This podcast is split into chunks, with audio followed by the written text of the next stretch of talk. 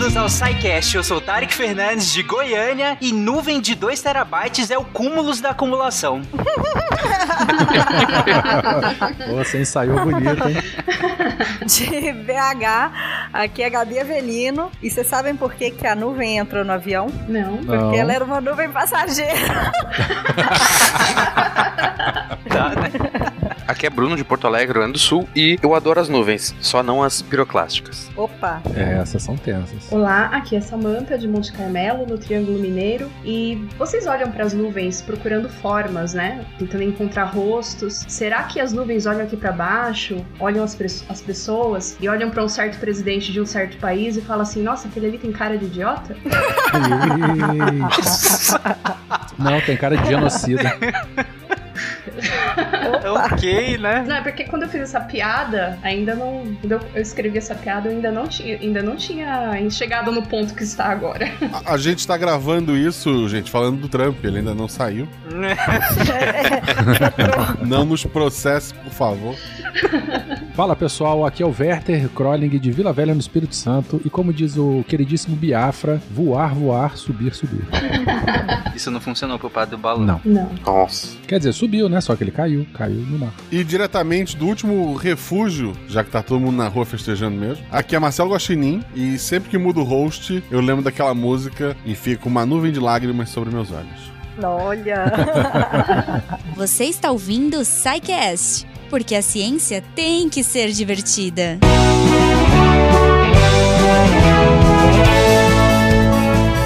E chegamos à sessão de recadinhos do SciCast eu sou a Jujuba e antes que a gente fique nas nuvens, eu queria lembrar vocês ouvintes que o Cambly, o nosso parceiro aí, vai ajudar você atingir, é, sei lá, lugares atmosféricos na sua carreira profissional, pessoal, olha aí. Ele vai te ajudar a falar inglês de um jeito gostoso, de um jeito simples, numa plataforma que vai te linkar um professor nativo, é, no seu horário, no seu ritmo, nas suas condições, no seu nível de inglês, do seu jeito. Então, assim, é, se você quiser, se você ainda não conhece, vai lá, entra lá no site cambly.com, C-A-M-B-L-Y.com, conhece a estrutura, eu tenho certeza que vocês vão se apaixonar. E você pode usar o nosso código aí, o nosso código esse mês, ó, tá acabando, gente, tá acabando. SciCast mensal, você vai ganhar uma aula teste de inglês e você vai ganhar um desconto pra fazer o seu plano mensal. Olha só, é a primeira vez que eles estão fazendo isso, então de repente você fala assim, putz, mas aí a- o anual, vai que eu não gosto, não sei, seus problemas acabaram. Essa, ó, estamos no final do mês, então essa é a sua última oportunidade, corre lá, tá? É só até o final do- de março. É, corre, vai, faz seu teste, ganha sua aulinha e você pode fazer esse plano mensal aí pra ver se é realmente o que você gosta. Eu vou dizer que você vai gostar, porque eu nunca fiz uma aula de inglês tão divertida, de um jeito tão legal, e eu me senti é, impelida a falar muito mais e mesmo assim perdendo a vergonha porque os professores são muito acolhedores, sabe? É, é muito gostoso. assim. Então realmente vai, faz a aula e depois vai me contar o que, que você achou. E aí, como é que você faz pra me contar? Contato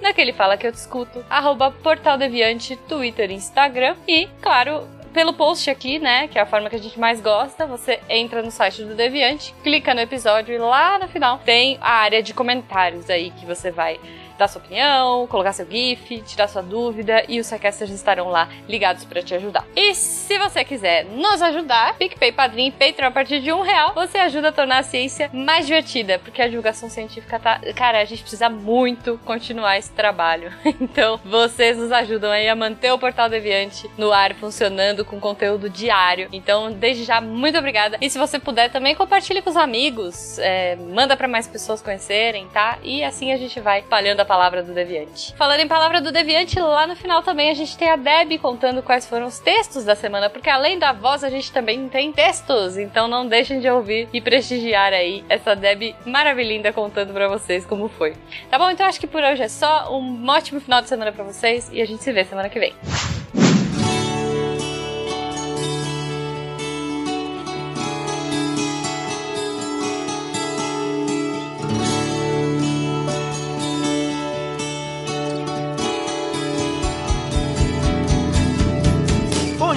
Falar sobre nuvens. E eu tava olhando ah, o título, de, na verdade, o título dessa pauta é Nas Nuvens, né? Então eu fiquei em dúvida se realmente era sobre nuvens esse episódio, que tipo, e até o Guaxa perguntou no nosso grupo privado se, gente, é nuvem, mas assim, nuvem, nuvem, cloud, nuvem sobe as coisas, arquivo e tal. É nuvem aquelas que usam pra batizar as vassouras do Harry Potter? Ou é nuvem onde a gente vai subir esse episódio depois? Exatamente. Mas não, gente, não é essa nuvem. É aquela nuvem mesmo que todo mundo olha pro céu e tal. E que é, é muito louco, porque nuvem tem um efeito simbólico, lúdico, de, de criança a, adulto e permeia todo mundo, né? Acho que todo mundo já, já falou sobre nuvem, leu sobre nuvem, e aí níveis muito diferentes. Claro que nem, poucas pessoas chegam no nível da Samantha, né? Sobre ler sobre nuvens no dia a dia. Mas a gente sempre lê sobre nuvens. Tem gente que vive de luz, eu vivo de nuvem. Isso aí, Sim, exatamente.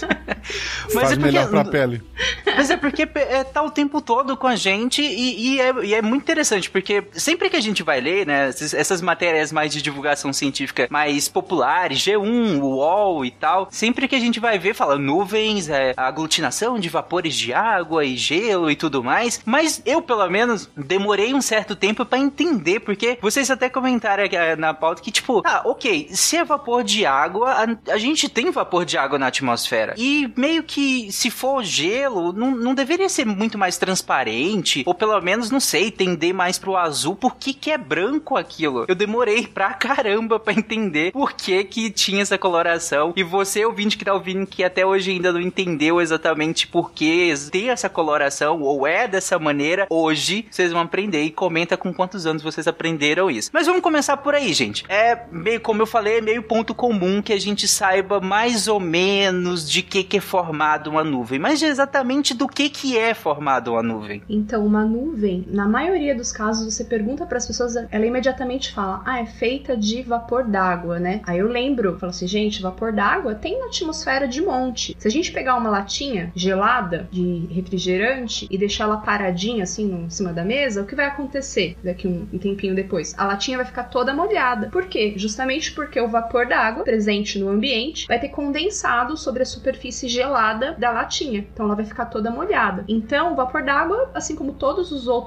gases que compõem a atmosfera, ele a gente não consegue vê-los, né? É uma, a atmosfera é uma mistura de gases e o vapor d'água é um dos constituintes dessa mistura, né? E a quantidade de vapor d'água que vai existir no, no local vai depender da latitude do local, né? As zonas tropicais, o ar ele é mais rico em vapor d'água, mas também vai depender da altitude, da continentalidade, do tipo de bioma que a gente tá. Então, isso, é, esses fatores vão fazer com que a quantidade de vapor d'água presente na atmosfera va- varie. As nuvens, elas são compostas por gotículas de água, gotículas muito pequenininhas e ou por cristais de gelo, porque tem nuvens mistas, né? Tem nuvens que são compostas por gotinhas e por cristais de gelo. Então, eu vou falar que eu aprendi isso, eu já era adulta, eu tava cursando o primeiro ano de meteorologia, né? Quer dizer, eu entrei na faculdade de meteorologia sem ter refletido sobre isso. Acho que a resposta que vinha imediata na minha na ponta da minha língua era vapor d'água. É, exatamente. É, como eu comentei, eu também demorei pra conseguir pensar exatamente, porque vapor d'água, que eu- como você falou nessa monta, tá o tempo todo, e meio que todo mundo entende isso, né, que a gente tem vapor d'água na nossa atmosfera, tem água no ambiente, né, a gente até fica olhando a, a umidade relativa do ar e tudo mais, então a gente entende, né. Então por que que necessariamente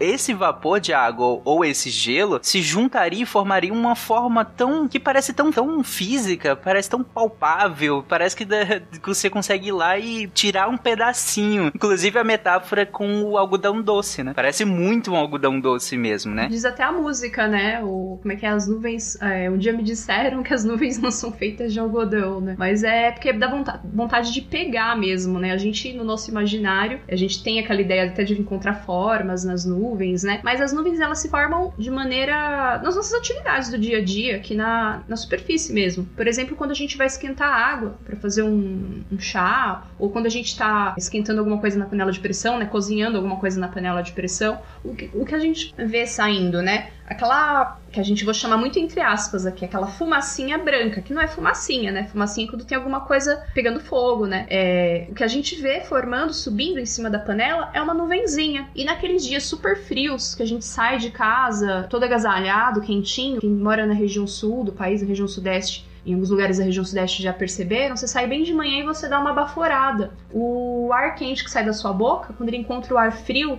de fora da sua boca, do ambiente, ele vai condensar e vai formar uma nuvenzinha. Então a gente forma nuvenzinhas também. Você vê aquele formatinho branco, né? E as nuvens elas são branquinhas e a cor da nuvem vai, na verdade, vai ter relação com diversas coisas. Na hora do dia, quantidade de gotícula, quantidade de gelo que tem na nuvem, essas, esses fatores vão fazer com que a coloração da nuvem seja, nuvem seja diferente. Mas o que acontece é que a nuvem ela vai refletir é, a radiação visível, né? E vai refletir todas as cores, aí a gente vai ter a coloração branca. A gente consegue ver aquelas nuvens fofinhas que parecem algodão, que chamam cúmulos, e a gente já vai chegar lá na, na parte de classificação de nuvens. Por exemplo, lá por volta da, do meio-dia, vamos supor, um dia quente, e você vai ver elas brancas, porque elas são compri elas têm uma extensão vertical, elas são profundas, né? E elas vão podem aumentando de tamanho ao longo do dia. Então são muitas gotinhas reunidas, aglomeradas, então dá o efeito, a reflexão é, mais intensa, então dá o efeito mais branco. Porém, quando o sol se põe, quando o sol tá perto de se pôr, a gente vê a coloração meio alaranjada, meio avermelhada, até chegar de noite, quando a base da nuvem até parece meio lilás, às vezes meio azul. Então, a cor da nuvem também vai depender aí do, do, posi do posicionamento do, do disco solar, né? Ô, Samantha, mas a, quando a gente fala assim, a nuvem de chuva, que é aquela nuvem preta carregada, assim, isso tem mais a ver com a concentração de água ou com a incidência da luz? Tem a ver com a concentração de água, é alta, principalmente na base da nuvem, né? Na parte de baixo da nuvem. E uma nuvem de chuva, uma nuvem de tempestade, que a gente chama de nuvem cúmulo nimbus, ou CB, para abreviar, ela é uma nuvem muito alta. Ela é uma nuvem que pode ter uma extensão vertical de mais de 10 quilômetros. Então, o topo daquela nuvem ele vai ter muito cristal de gelo. E o cristal de gelo, ele vai refletir ainda mais a luz solar e vai dar ainda mais aquele aspecto de esbranquiçado, porque ele é bem a, espessura ótica dele é bem grande, né? Ele reflete, ele vai ter, vai refletir muita luz. Deixa eu só fazer um, um, um parênteses aqui, 10 mil quilômetros ou 20 é mais ou menos a, a altitude de cruzeiro desses aviões. Quando a gente olha para o avião, né, aquele bem pequenininho assim, é, ele tá mais ou menos a 10 mil metros de altitude, 3 mil e poucos pés. Ele fica acima, ele voa acima dos topos das nuvens CB. E evita os topos, inclusive, uhum. inclusive né, por, por, uma questão de segurança. Tem toda uma equipagem com radar, com comunicação com torre, para ele evitar as regiões onde tá, tem formação de nuvens, né? Porque a gente tem bastante ar subindo para formar a nuvem. Então, tornaria muito perigoso para as aeronaves. Também por causa do gelo, né? Não, não só pela água, mas é, principalmente por causa do gelo também, né? Pode se acumular. Né? Uhum.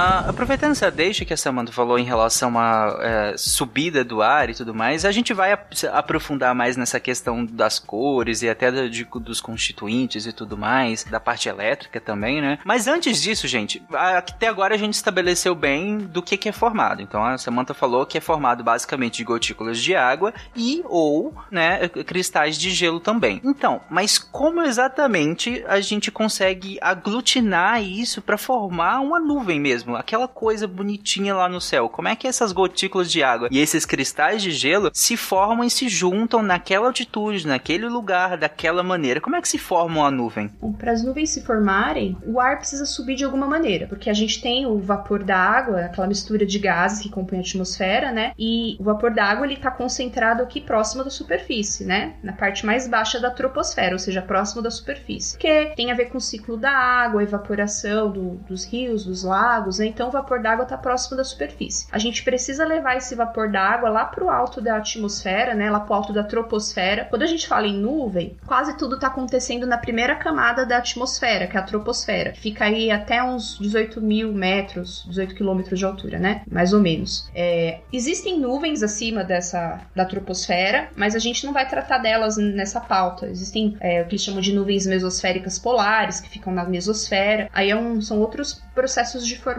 né? Que a gente vai falar das nuvens na troposfera. Então, a gente precisa fazer esse ar rico em vapor d'água subir de alguma maneira. Então, é, os meteorologistas estudam quatro processos básicos que, em suma, é fazer o ar subir de alguma maneira. E isso pode acontecer de quatro formas: através do processo de convecção, através do processo de levantamento forçado do ar, porque a gente tem uma, uma barreira, uma é, topografia, né? A gente tem nuvens através da convergência de ar, a gente tem ar, tem uma corrente de ar vindo do sul, outra do norte, ela se encontra, esse ar é forçado a subir. E por fim, a quarta maneira é através do levantamento forçado ao longo de frentes frias, né? Nas frentes frias, o ar quente ele é forçado a subir em cima do ar frio, né, pelo movimento do ar frio, e aí a gente também tem a formação de nuvens. Então acho que seria legal a gente falar sobre cada um desses processos. O que vocês acham? Vamos lá. Vamos começar com a convecção, que eu acho que é um dos mais fáceis da gente entender, né? É mais, mais palpável. Ah, sim, é o mais imediato e é aquele lá que forma as nuvens de as, as pancadas de chuva de final de tarde, né? Então, o, a superfície lá da Terra, ela vai, vai absorver o,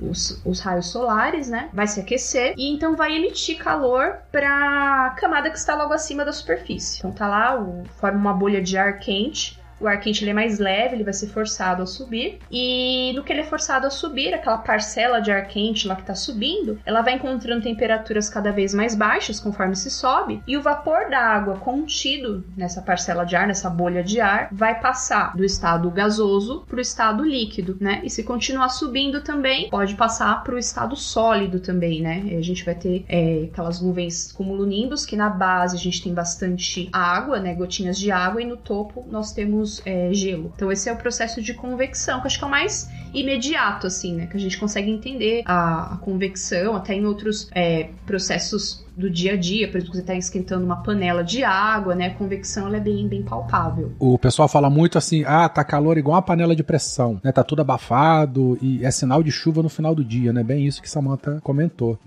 e essas células de ar quente que sobem também, é, só fazendo um parênteses aqui, é, essas bolhas de ar, né? O pessoal chama muito de térmica. O pessoal do voo livre, do parapente, né? É, é o pessoal geralmente ele salta assim no, no, no, no meio-dia, um pouco mais tarde, que deu tempo de aquecer a superfície e tá e tá é, formando essas bolhas invisíveis de ar quente subindo, né? É muito comum a gente observar é, grandes aves planadoras também, urubu ou grandes predadores voando em círculo, né, para economizar energia nessas bolhas de ar quente, nessas térmicas, aproveitando esse ar quente menos denso que sobe. É, e uma coisa interessante que acontece também quando uma massa de ar sobe é que lá para cima, sei lá, aí a, a altura exata, mas tu vai ter uma pressão muito mais baixa. Quando tem uma pressão mais baixa, aquele gás consegue expandir e ocupar um volume maior. Só que quando acontece a expansão do gás, ele resfria. Então, é a mesma coisa, o processo semelhante que acontece no ar-condicionado ou numa latinha de é, desodorante, sabe? Aerossol, que tu espirra o desodorante e ele, como estava comprimido lá dentro, dentro da latinha de desodorante, ele expande muito rápido e ele vai diminuir a temperatura dele. Porque ele precisa de energia, vai tirar energia de algum lugar para expandir e ele acaba diminuindo a temperatura. Então, quando tu bota desodorante perto da mão ou até a própria latinha, ela, ela gela. Não sei se. Não, quem já esvaziou um cilindro de CO2 já viu, né? Que fica bem, bem frio assim, né? No, no, no bico dele. Porque é bem esse sistema aí que o Bruno falou. Então, quando uma nuvem sobe, né? Uma massa de ar, ela vai subir, pode subir como uma temperatura. Quando chega lá, a, vai tudo condensar mais rápido, porque ela tá. Quanto mais sobe, mais expande, mais resfria. E não apenas resfriando porque lá em cima já tá frio, né? Ela não tá apenas trocando calor com o ambiente. Isso. E só para complementar esse, essa, esse circuito aí, né, de convecção, isso também é um dos fatores que formam os ventos, né, na superfície. Você tem um vento que sobe, de repente uma massa de ar frio que desce para ocupar o espaço disso, a gente tem circulação e formação de ventos nas regiões. Isso mesmo, porque a gente precisa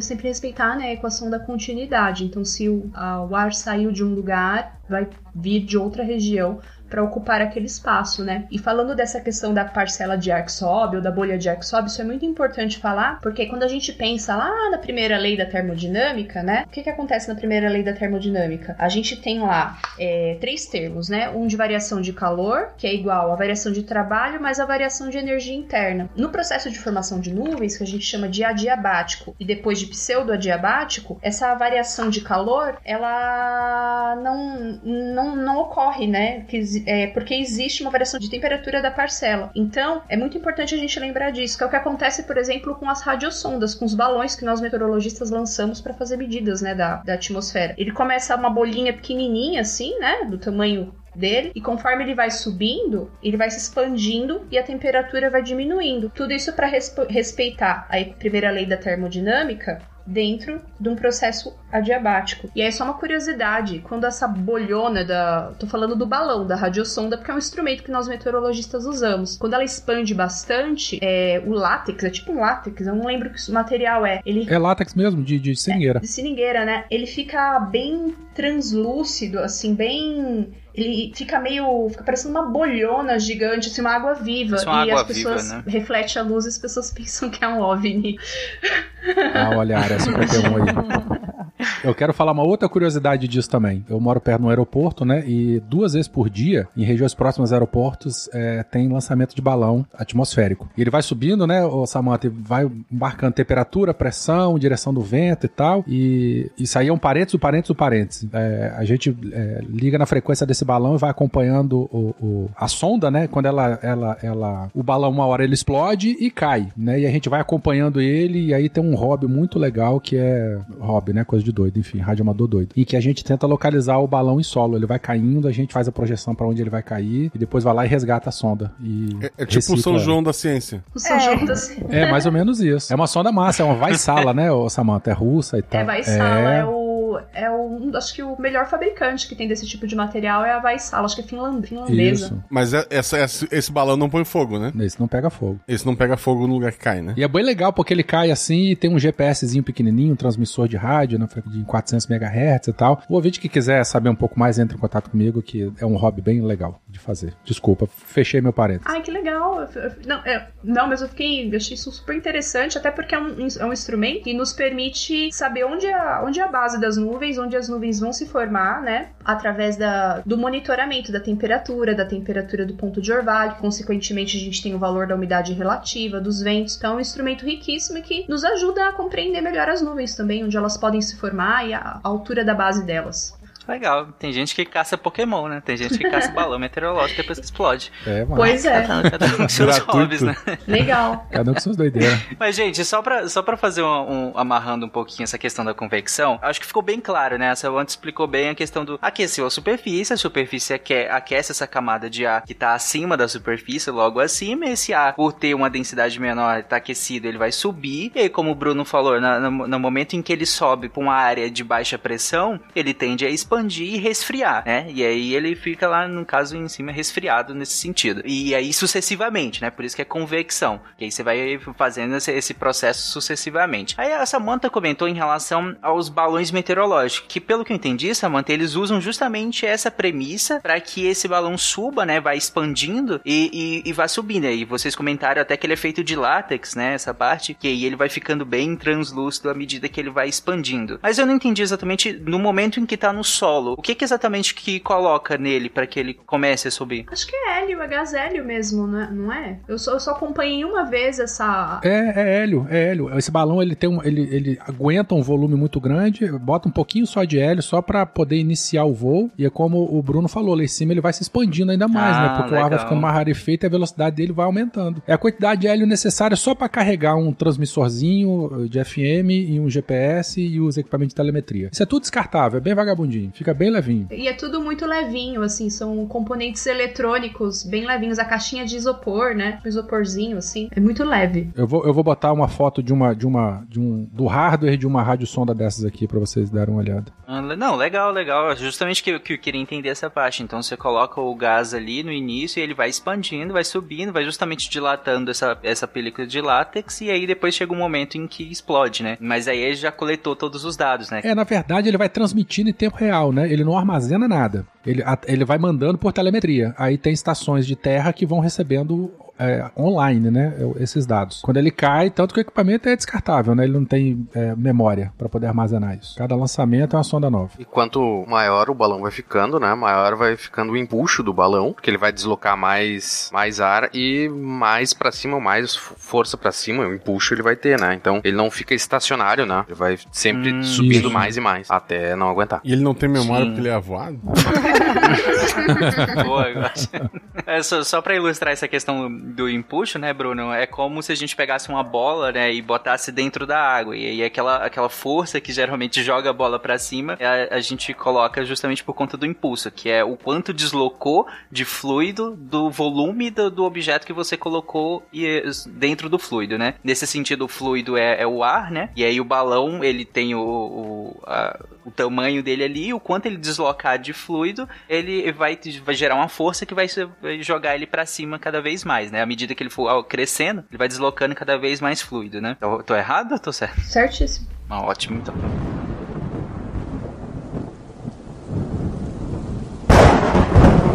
Bom, então vamos para a segunda, né? Essa, essa primeira maneira que a gente comentou que é por convecção, de formar uma nuvem. Agora a gente vai para a segunda maneira de se formar uma nuvem, que também é uma maneira que eu acho que ela é um pouquinho mais também intuitiva. A gente até estuda ela um pouco mais da, quando a gente está estudando o ciclo da água, geralmente na escola, né? A gente vê que, que tem essa coisa das, desses vapores baterem em, em, em superfícies naturais e aí subir, né, Samantha? Isso mesmo, o vapor, o, a massa de ar tá em deslocamento e tal. Então, ela se ela encontra uma região com montanha, né, montanhosa, esse ar vai ser forçado a subir, vai encontrar temperaturas mais baixas, vai condensar e vai formar a nuvem. Isso abarla vento da montanha, né, no local onde está subindo. Depois, o ar ele vai descer so, solta vento da montanha, ou seja, depois da onde o ar do outro lado da montanha, né? Aí do outro lado o, o ar vai estar tá seco, não vai não vai acontecer nada lá daquele lado. Então a chuva vai ficar concentrada de um lado da montanha, enquanto o outro lado não vai, não vai acontecer nada. E esse, esse exemplo é legal, que é o das nuvens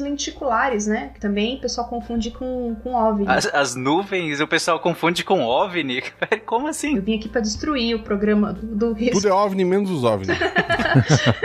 Dependendo de como a nuvem se forma, se ela se forma mais pro topo da montanha, ela pode ser esculpida pelos ventos da, da alta atmosfera, dependendo da altura da, da montanha também. Ou isso pode acontecer ainda depois da montanha. Aí a nuvem vai ter um formato muito característico de lente que é a chamada nuvem lenticular. Verdade. Gente, eu vou, eu vou deixar no post uma imagem, coloquem, mas que, se vocês estiverem no computador, coloquem no Google aí, nuvens lenticulares. Tem formatos muito legais aqui. Tem um que parece uma pirâmide, assim, que vai formando umas camadinhas, assim. É, realmente, cara, pô, se eu fosse de algum povo antigo, eu ia falar que é OVNI, certeza.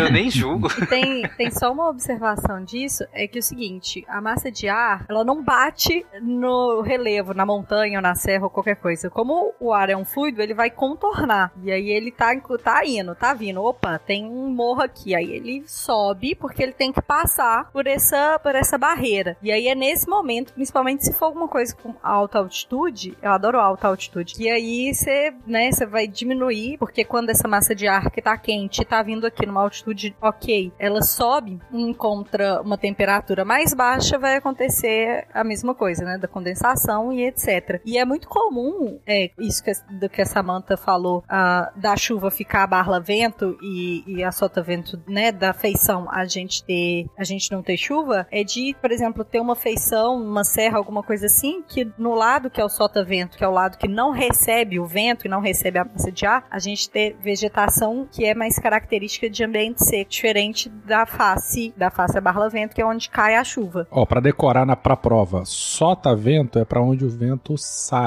O que sobra é o barla-vento de onde ele vem. O que barra o vento. O que barra o vento, exatamente. Eita, peraí. Solta vento, no caso, é o. É para onde o vento tá indo. É para onde ele sai. Ele tá indo para aquela direção. Pra solta vento. Barra vento é de onde ele vem. Aí ele desce, no caso. Não, ó. Ele vem, encontra a feição que é barra vento. Ele encontra a barreira. Barra vento. Aí ele sobe. Aí quando ele desce, é solta vento. Ah, beleza. Eu, vocês me confundiram depois. Eu já tinha entendido.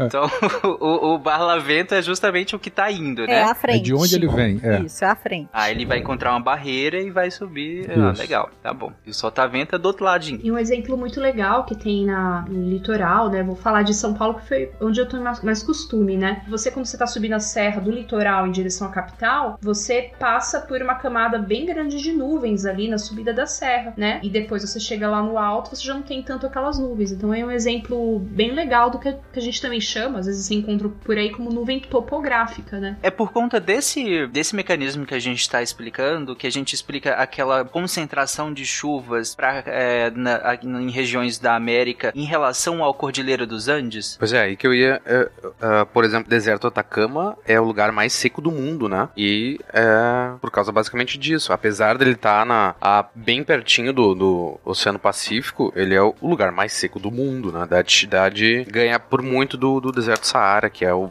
super famoso, né? É, porque a umidade da Amazônia não atravessa os Andes, né? Então a, umidade da Amazônia vem, a barla vento ali, que fica do lado direito, o sota-vento seria a região do deserto do Atacama. Sim, e o Atacama, ele fica bem no alto, né? No altiplano, entre as duas cordilheiras. Uhum, então, ah, é tem uma cordilheira num lado que barra a, a, umidade que vem do Pacífico e a outra cordilheira do outro lado que barra a umidade que vem do Atlântico e da Amazônia, né? Uhum, isso mesmo. É, os Andes, no caso da, no nosso caso, né? Eles funcionam como uma barreira que vai, vai falar assim pro vento, né? Por aqui, por aqui, vento e umidade, venham por aqui, carregando toda aquela umidade pro centro-sul né, do Brasil, é, pro Paraguai, né? Então ele não a umidade vai, ele vai ajudar a umidade a se canalizar para lá. E como exemplo do Atacama que ele deu foi é esse exatamente que ele deu. O, a, a umidade dos, de ambos os oceanos não consegue chegar até o altiplano lá, que posso chamar, Gabi? É, né? O, ata... o altiplano boliviano. É, altiplano. Eu tava tentando lembrar a palavra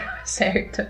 Falamos um pouco dessa questão dessa, do, dos Andes canalizando a umidade e chuva para a região centro-sul no episódio de Pantanal, quando a gente falou dos períodos de, de chuva e de seca do Pantanal. Então vale a pena ouvir. Ah, mas bem legal, porque o, o, deserto, o deserto do Atacama, como vocês falaram, e as chuvas do centro-sul do país ilustram muito bem o, tudo que vocês explicaram até agora, né? Essa umidade vem, né? E, entre aspas, como a Gabi falou, não necessariamente fisicamente se choca, mas ela desce no sentido sentido do centro-sul do Brasil e chove pra cá, mas do, do, entre aspas, do outro lado, né, a gente tem uma área extremamente seca e que se você quiser saber como é viver no deserto do Atacama, vem morar em Goiânia, né? Vem morar em Goiânia em algumas regiões, algumas épocas do ano, aqui é tão seco quanto o deserto do Atacama. E é verdade, gente, eu já postei várias vezes a umidade relativa do ar daqui no meu Twitter comparando com o deserto do Atacama. Sério?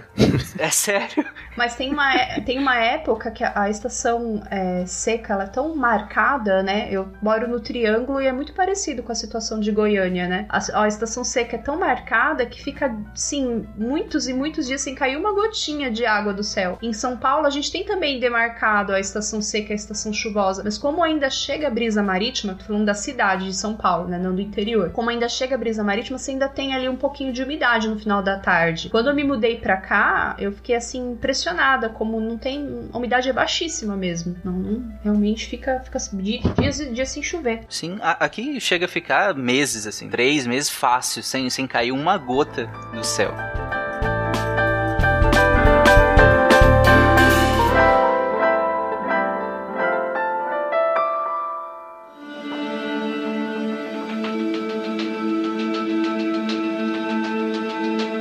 Acho que essa segunda parte sobre formação de nuvens já ficou bem clara. A gente deu um exemplo ótimo em relação à cordilheira e tudo mais. E vamos para a terceira maneira. E aí já fica já um pouco menos intuitivo, pelo menos para quem é leigo, né? É sobre formação de nuvens. Isso nós temos, né, essa terceira maneira que é a convergência de ar, que é quando nós encontramos, temos uma, uma um vento vindo de, da direção sul, por exemplo, outro vendo, vem, vindo da direção norte. Esses dois ventos se encontram, né? E eles são forçados a subir, porque não dá para ocupar o mesmo espaço, então eles acabam sendo forçados a subir. Isso acontece numa região próxima ao equador do nosso planeta que se chama zona de convergência intertropical, que é quando os ventos que vêm do hemisfério sul e os ventos que vêm do hemisfério norte se encontram. Aí bate mesmo. Aí bate. Agora bate. Agora bate. Eles se encontram ali, são forçados a subir. Então, quando a, se a gente pegar um, uma imagem de satélite do, plan, do planeta todo, vocês vão ver ali próximo ao equador, vai ficar um pouquinho mais a sul do equador ou um pouquinho mais ao norte do equador, dependendo da época do ano. Mas é perto do equador. A gente gente vai ter uma faixa de nebulosidade quase que constante e de chuva também, uma região bastante chuvosa, que onde nuvem, as nuvens se formam por convergência, porque a gente tem encontro de ventos de, do hemisfério sul e do hemisfério norte. Ah, legal. Esse é basicamente é bem, bem físico também, né? Você tem, você falou que tem ventos de direções diferentes em que eles vão se encontrar em algum momento. Essa área fica uma área de alta pressão porque você tem muita densidade de partículas, por assim dizer, né? Pensando no ar, num fluido. É, é, alta densidade nesse local e eles tendem a subir, né? É, fazendo uma analogia, dentro da piscina você junta as duas mãos assim, ó, e bate, né? Vai resvalar um pouco de água para cima. Uhum. E aí, quando chegar em cima, vai fazer os mesmos processos que a gente discutiu antes em relação a condensar e formar a nuvem em si, né? Mas a, a, a maneira como o, esse vapor, esse vento sobe é que muda nesse sentido. Mas lá em cima é basicamente a mesma maneira, né? Olha, eu mandei no chat do Discord pra vocês verem a, a Zecite aqui, ó. Ela é uma linha de nuvens que é onde ocorre isso que a Samantha falou. Que são os ventos que vão, que vêm do hemisfério norte, onde eles encontram com o sul, aí bate e sobe. Pensa em placas tectônicas, se ficar difícil, elas vão bater e crescer. E aí é isso, só que com nuvens. E essa região vocês veem que engloba o Sahel, né? É, na África, né? Onde tem, tem bastante chuva. A região, a parte mais ao norte da América do Sul, né? Colômbia, Venezuela, as Guianas, o, o norte da região, a parte mais ao norte da região norte do Brasil, que é uma época que tem bastante chuva o ano todo, né? É, a posição da zona de convergência intertropical ela vai variar dependendo da época do ano, né? Dependendo da, de qual estação do ano estivermos, mas vai estar ali sempre perto do Equador. Ah, nesse caso, é, vou deixar, a gente vai deixar todas essas imagens no post, gente. Então, se vocês ficarem com dúvida com alguma coisa, vai lá, vai estar tudo lá bem explicadinho lá no post desse episódio também. Mas é basicamente como se fosse um moicano de nuvens, né? Então você olha ali pro. Você olha em volta, tem o nuvem aqui, nuvem acolá, mas aí você olha no meiozinho, tem um moicanozinho assim de nuvem. é basicamente essa zona de convergência, né? Melhor definição. Eu fiquei com uma dúvida em relação à própria chuva. A chuva, ela acontece bem onde estão essas nuvens ou elas se deslocam dali à medida que elas são formadas? Elas acontecem bem ali onde estão as nuvens, né? Com as circulações locais, né? Lembrando que cada lugar tem um relevo diferente, né? Algum tipo de superfície diferente que vai fornecer mais ou menos vapor. Essas nuvens podem se deslocar também. É, o negócio é assim, existem essas grandes coisas, por exemplo, a Zecite, e que, que vai causar essa chuva nessas regiões e tudo mais, e existem as coisas que acontecem numa escala menor, que é, por exemplo, a chuva orográfica tem a ver com esse levantamento aqui da montanha, da serra e tal. Então, existem grandes escalas e escalas menores que vão fazer a chuva acontecer. É sim, porque no, no, quando a gente estava explicando o levantamento de ar por, conta da topografia, a gente colocou como um deslocamento mesmo. Então, ainda que a gente te, esteja explicando como que funciona lá nos Andes, a umidade da região amazônica, a umidade que vem do, do oceano e tudo mais, a gente falou que chove no centro-sul do país, por exemplo, né, descendo. Então, e essa me pareceu que a, pela zona onde é marcada essa zona de convergência, é uma zona que tem alta pluviosidade, né, dependendo da região. É, também, é porque o levantamento orográfico, ele também acontece em menor escala. Por exemplo, a Serra do Mar, a da Bocaiúna, aquela no Nordeste que existiu o mito de que ela era responsável pela caatinga e pela corrência do sertão, por conta dessa serra que tem no Nordeste que não deixava a brisa Tinha, entrar. sim, mas eu, esque, eu me esqueci o nome da serra, mas era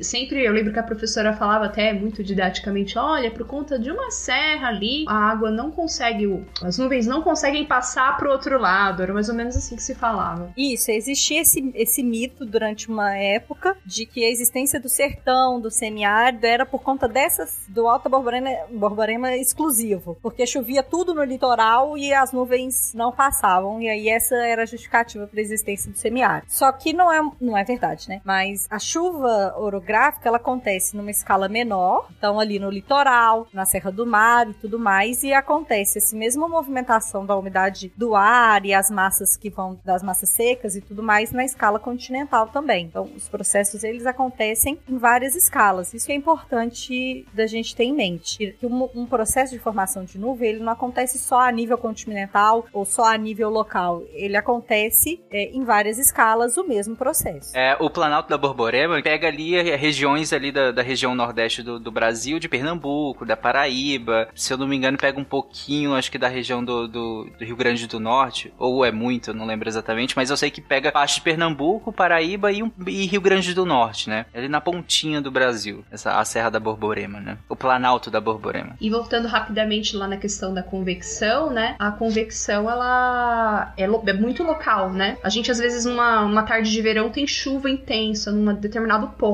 da, da cidade, numa cidade, e na outra, no outro ponto não. Só reiterando isso que a Gabi falou, que existem é, fenômenos locais, né? Bem regionais, e coisas de escala maior, que, claro, essas escalas se relacionam, né? Escala grande escala, tanto quanto a escala menor. Interessante. Foi justamente por isso que eu perguntei mesmo. Porque do, a maneira como a gente estava explicando, às vezes podia direcionar só para um, um tipo de chuva dado ao tipo de formação de nuvens. Mas pelo que vocês explicaram, formação de nuvens é em uma escala, não necessariamente é na, é na mesma escala da chuva, né? Chover é uma escala diferente de formar nuvens, né? De, de grandiosidade, de, de, de interações com, com a, a, natureza, por assim dizer, com o ambiente, né? Chover também é em escalas. É, é tudo tudo, tudo é em escalas. Então, a formação de nuvem, por exemplo, as nuvens de convecção que a Samantha comentou, que imagina uma, uma cidade, choveu na região sul dela e choveu muito forte e tudo mais, e na região norte choveu só um pouquinho, porque a convecção aqui foi maior. Então, isso acontece na microescala também. E aí, passando pro, pro último processo aqui de formação, que é esse levantamento forçado de ar ao longo de frentes frias. Esse é um pouquinho mais menos intuitivo motivo, porque ele é o seguinte: a frente fria, ela é uma massa de ar fria. E as massas de ares frias, elas são mais densas. Ou seja, naturalmente, elas, se a gente pegar um perfil da atmosfera, a frente fria ou a massa de ar que é fria, ela vai estar na parte baixa, né? Da, desse perfil que a gente traçou. E aí, a frente fria, ela tem um sentido de ciclone, então ela vai andando como se fosse bracinhos de ciclones passando. Pensem em bracinhos de ciclone rodando. Então é esse movimento. Aqui embaixo, da, da direita para esquerda, né? Da direita para esquerda. Do hemisfério sul. Lembre do nosso episódio de furacões. Exatamente. Inclusive com essa mesma galera aqui. essa mesma equipe. Então a frente fria, ela vai andando em cima da superfície terrestre. Como ela vai andando e ela é mais pesada, mais densa, na verdade, ela é mais densa, então ela tá na parte de baixo, ela vai passando e vai jogando para cima tudo que tiver no caminho dela. É como se fosse aquelas aquelas pá de demolição, sabe? Que rasta no chão e vai subir nos negócios. Vocês conseguem pensar nesse, nesse. Eu realmente não tinha imaginado essa metáfora, mas tá bom. Mas vocês conseguem imaginar esse caminhão de, de, de demolição? Que ele, que ele é uma, uma, uma pá colada no chão, assim, uma pá. Só que aqui no caso a frente fia, ela é, ela é convexa, né? Mas ela vai ela vai pegando no chão e vai ocupando aquele espaço de onde ela tá passando. Como nada ocupa o mesmo Como espaço. se fosse uma cunha também, assim, né? Que vem rente ao chão e, e levantando tudo. Isso, é uma analogia que a gente usa bastante, a da cunha, né? Que ela vai rente ao chão e vai raspando assim e erguendo o ar frente que tá na frente, o ar quente que está na frente dela. Gente, o que é o fluido, né? Eu, eu puxando pro lado da oceanografia, assim também é, é, a gente descreve esse mecanismo quando fala da água do mar entrando em estuário, que a água salgada ela vem por baixo, a água doce fica em cima. A mesma coisa, o curso de tinha um professor meu que falava que o curso de oceanografia e de meteorologia é a mesma coisa, só muda, só muda o fluido. é bem parecido. Só muda a biota. Bom, então aí é assim, ele só ergue o ar tá quente e que tá úmido e aí a gente tem a formação formação de nuvens.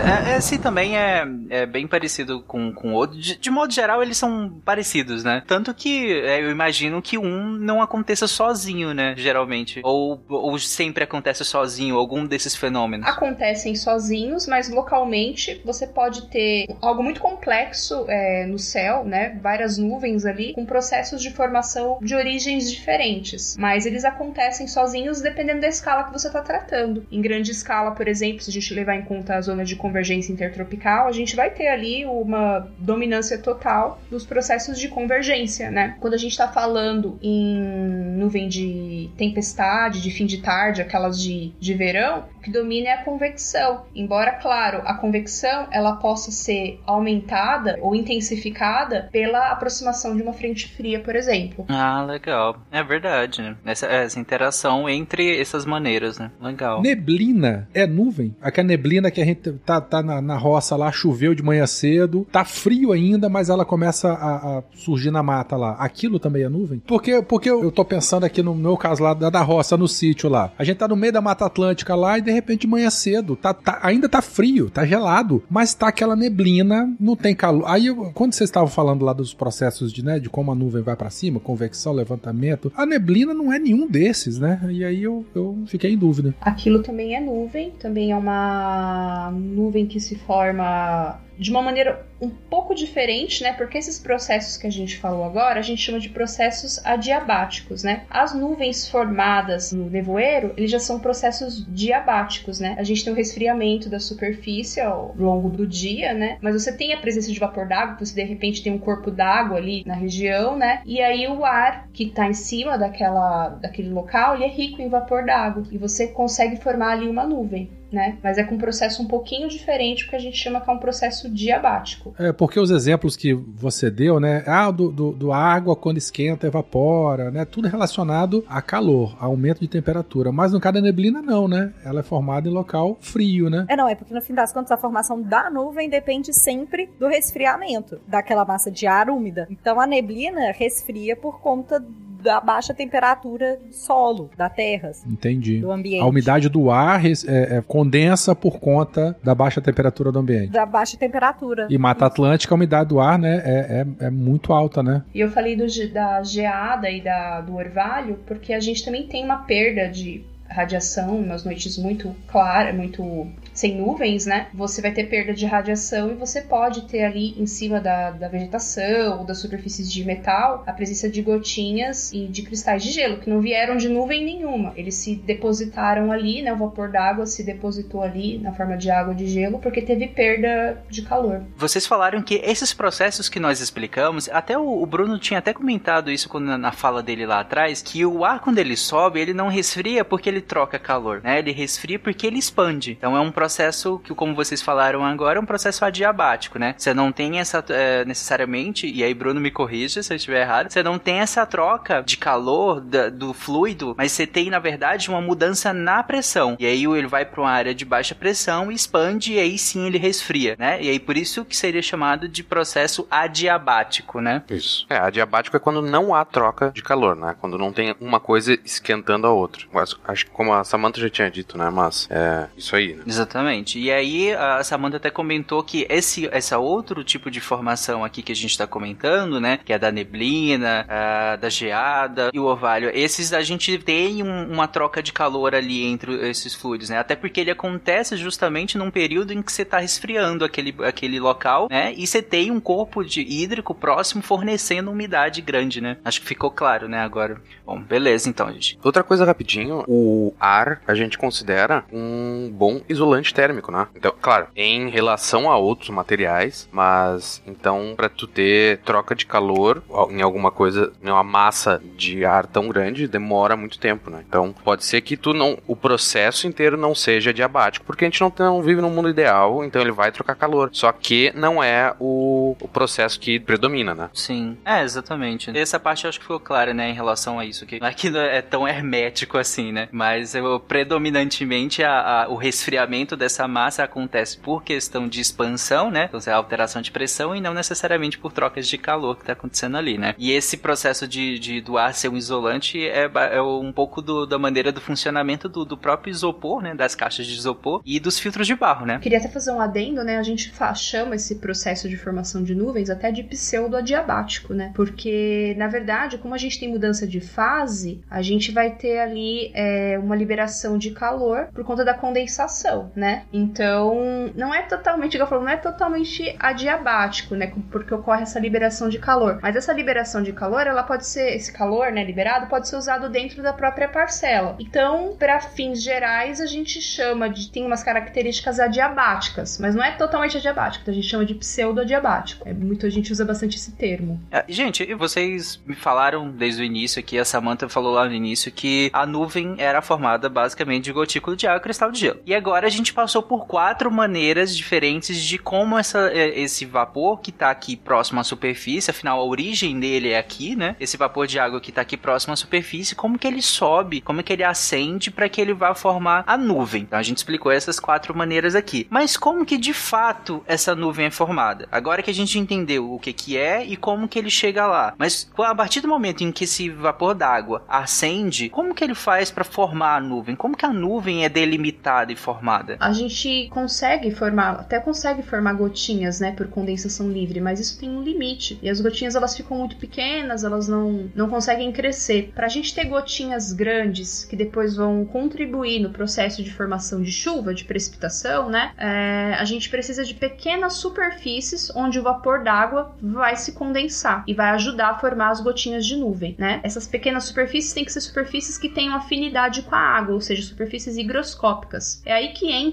o que a gente chama dos núcleos de condensação, que são partículazinhas suspensas na atmosfera. E elas podem ser qualquer coisa, assim, partículas de erupção vulcânica, é, partículas que vêm de incêndio, né, que sobem depois do incêndio florestal, sal marinho, partículas de fitoplâncton, né, porque o vento vai, é, interage com a superfície da água, tem as ondas, esse spray é lançado para a atmosfera, né, e a, tanto o sal quanto as partículas de fitoplâncton podem servir como essas superfícies que vão ajudar as gotinhas a se formar, né, podem entrar até fragmentos de bactérias, várias coisinhas que têm um tamanho aí da ordem de 0,2 micrômetros, né. Essas partículas fariam o papel da superfície da garrafa é, fria em cima da mesa, né? É ali que a, a umidade vai se aglutinar. Exatamente. E isso é muito legal que eu lembro que a primeira vez que eu ouvi falar disso foi em alguma matéria sobre fazer chover. E eu lembro de falar, cara, como assim a gente consegue forçar uma nuvem a chover? O que, que a gente faz? A gente vai lá, passa nela e faz cair? E aí eu lembro de ler na matéria que eles jogavam alguma coisa parecida como se fosse areia. E aí eu falei, caramba, que, que fascinante. E depois que, que, que a gente fui ler melhor e que, que na verdade é esses pontos que vocês falaram de, de condensação, eles já estão lá, né? É por isso justamente que a nuvem tem o formato que ela tem, né? É, dançando não dá, né, gente? Temos que afirmar isso. Mas, a, e aí, é, essa, da, da, por exemplo, da dança da chuva, eu já vi em algum livro, mas eu vou ficar devendo aqui o quão acurado é esse dado que eu vou falar, mas que pode ser possível que talvez de vez em quando funcionassem as danças da chuva, né? De, sei lá, povos antigos aí. Em, em dia de chuva funciona, 100%. tu vai me dizer que é por conta da fogueira. Exatamente por causa da que eles faziam uma, uma fogueira gigante e isso tu lança partícula pra atmosfera. A dança levanta poeira do chão. Meu Deus. ah, tá. Então, não é a dança. claro que é a dança, eu acho. É bom a gente lembrar. Não, não, assim, estamos em 2021, gente. Em, qual, em qualquer outro ano, a gente é a dança da chuva, ha, ha, ha, mas é bom lembrar que ela não funciona. Que estamos em 2021, o óbvio tem que ser dito o tempo inteiro. É verdade. É, não temos mais espaço para ironia, né? Fundação Cacique Cobra Coral que agradece. É.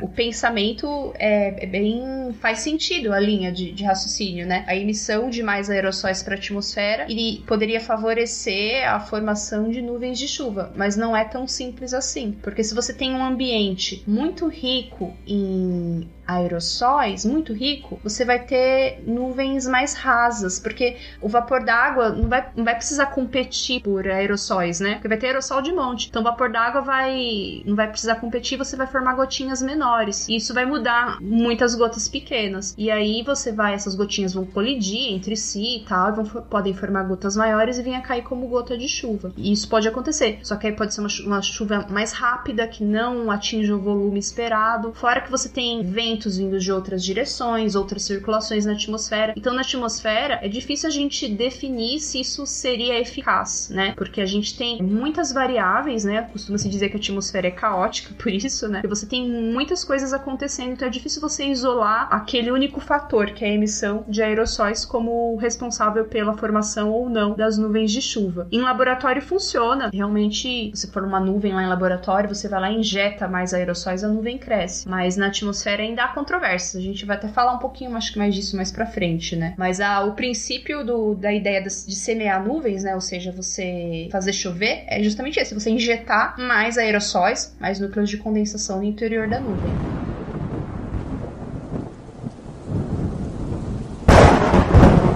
A gente falou lá no início, a Samantha comentou lá no início que as nuvens, né, não são feitas de gás de água, né, o vapor de água, mas ah, gotículas condensadas e pedaços de, de, de gelo, né. Mas ninguém aí ficou curioso por que, que essa porcaria não cai? Como é que a gente tem gotas de água flutuando super de boas a quilômetros de altura? Ninguém ficou incomodado com isso? Pô, ainda bem que você puxou, Bruno, porque era exatamente o, o que eu tava pensando enquanto a semana a Samantha tava explicando agora. Porque eu fiquei pensando, será que é só o tamanho? É, e aí eu te pergunto, é só o tamanho e, é, desse ponto de condensação? Porque se, se para condensar mais, no caso, para que justamente, é, usando aquela metáfora que vocês estavam fazendo em relação à latinha, se eu tô com a latinha e ela tá bem gelada, e aí começa a condensar a água na, na superfície externa, chega um momento em que essa gota escorre, né? Ela tá tão grande ali, ela, no momento ela tá paradinha, né?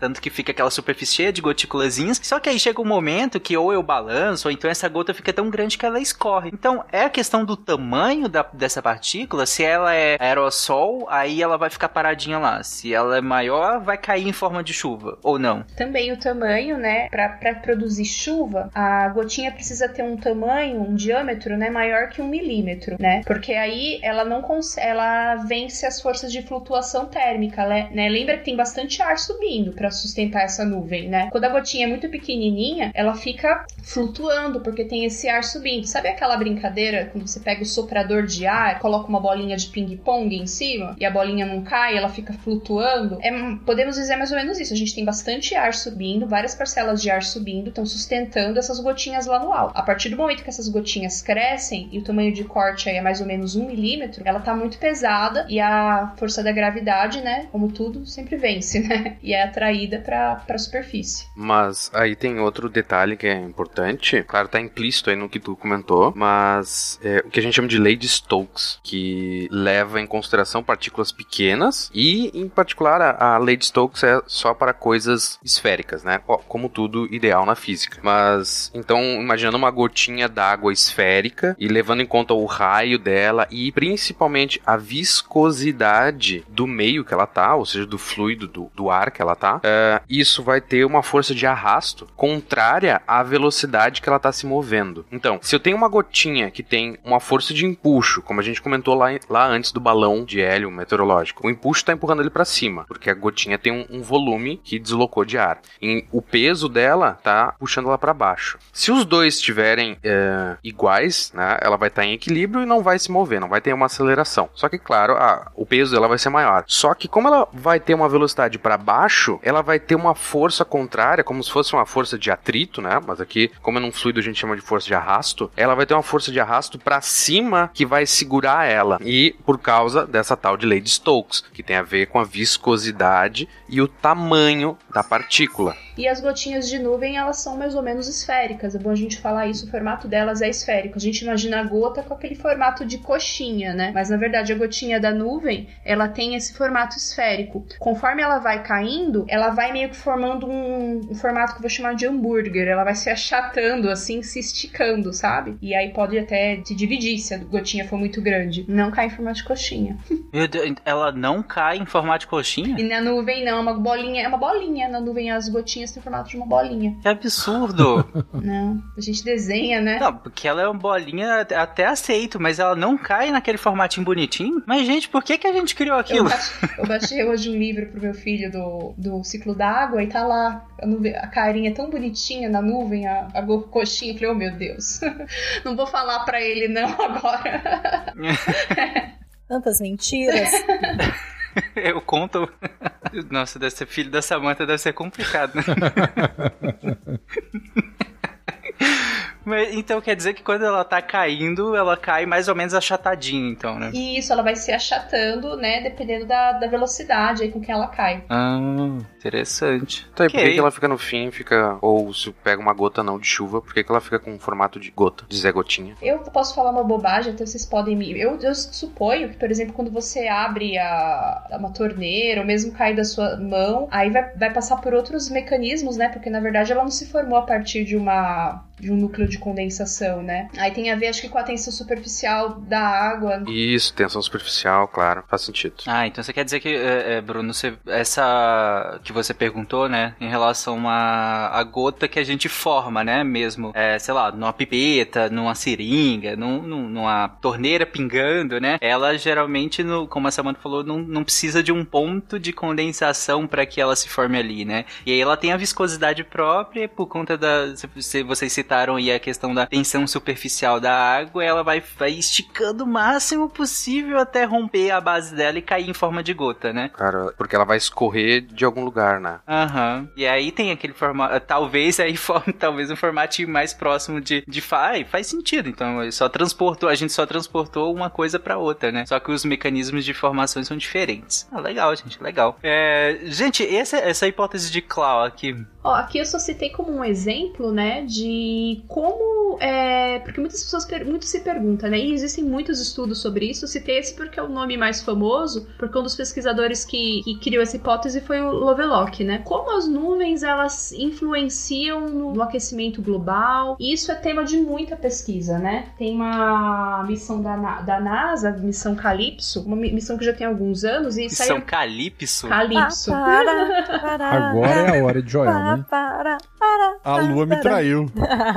é o nome da missão, não lembro, é uma sigla, mas eu não lembro agora o que significa, né? E esses dados é, de satélite nos, nos, permitiram, né, de diversos satélites, aqui essa missão ela trouxe muitos dados sobre as nuvens, né, tentando responder algumas perguntas, né? Por exemplo, há hipóteses, há diversas hipóteses, né? Há uma hipótese que quando você tem nuvens com muitas gotas, você vai ter uma maior espessura ótica, então você vai ter um maior albedo, você vai ter mais reflexão e isso ajuda a diminuir o aquecimento global, né? E agora voltando a uma outra hipótese sobre isso, né, levando em conta a vida marinha, que é a hipótese Clau, né? A hipótese Clau, ela é uma, ela pensa, o raciocínio é o seguinte: você tem o oceano, aí o oceano se aquece, com o aquecimento do oceano você aumenta ali o crescimento do fitoplâncton e com o aumento do crescimento do fitoplâncton você vai ter o aumento na produção do sulfeto de dimetila, que ele se forma, essa substância se forma quando o fitoplâncton se degrada. Com o aumento do sulfeto de dimetila, você vai ter o aumento de SO2. SO2 é, gente, dióxido de enxofre, né? O dióxido de enxofre, ele é um ótimo é, núcleo de condensação. Então você vai ter um monte de núcleo de condensação de origem de enxofre aí, que é bastante higroscópico, ele atrai bastante água. E ele vai o quê? Ajudar a formar mais, uma maior quantidade de gotículas de nuvem. Então a nuvem fica uma, com uma área maior, ela fica mais espalhada. Uma nuvem mais espalhada, com um albedo um pouco maior, que assim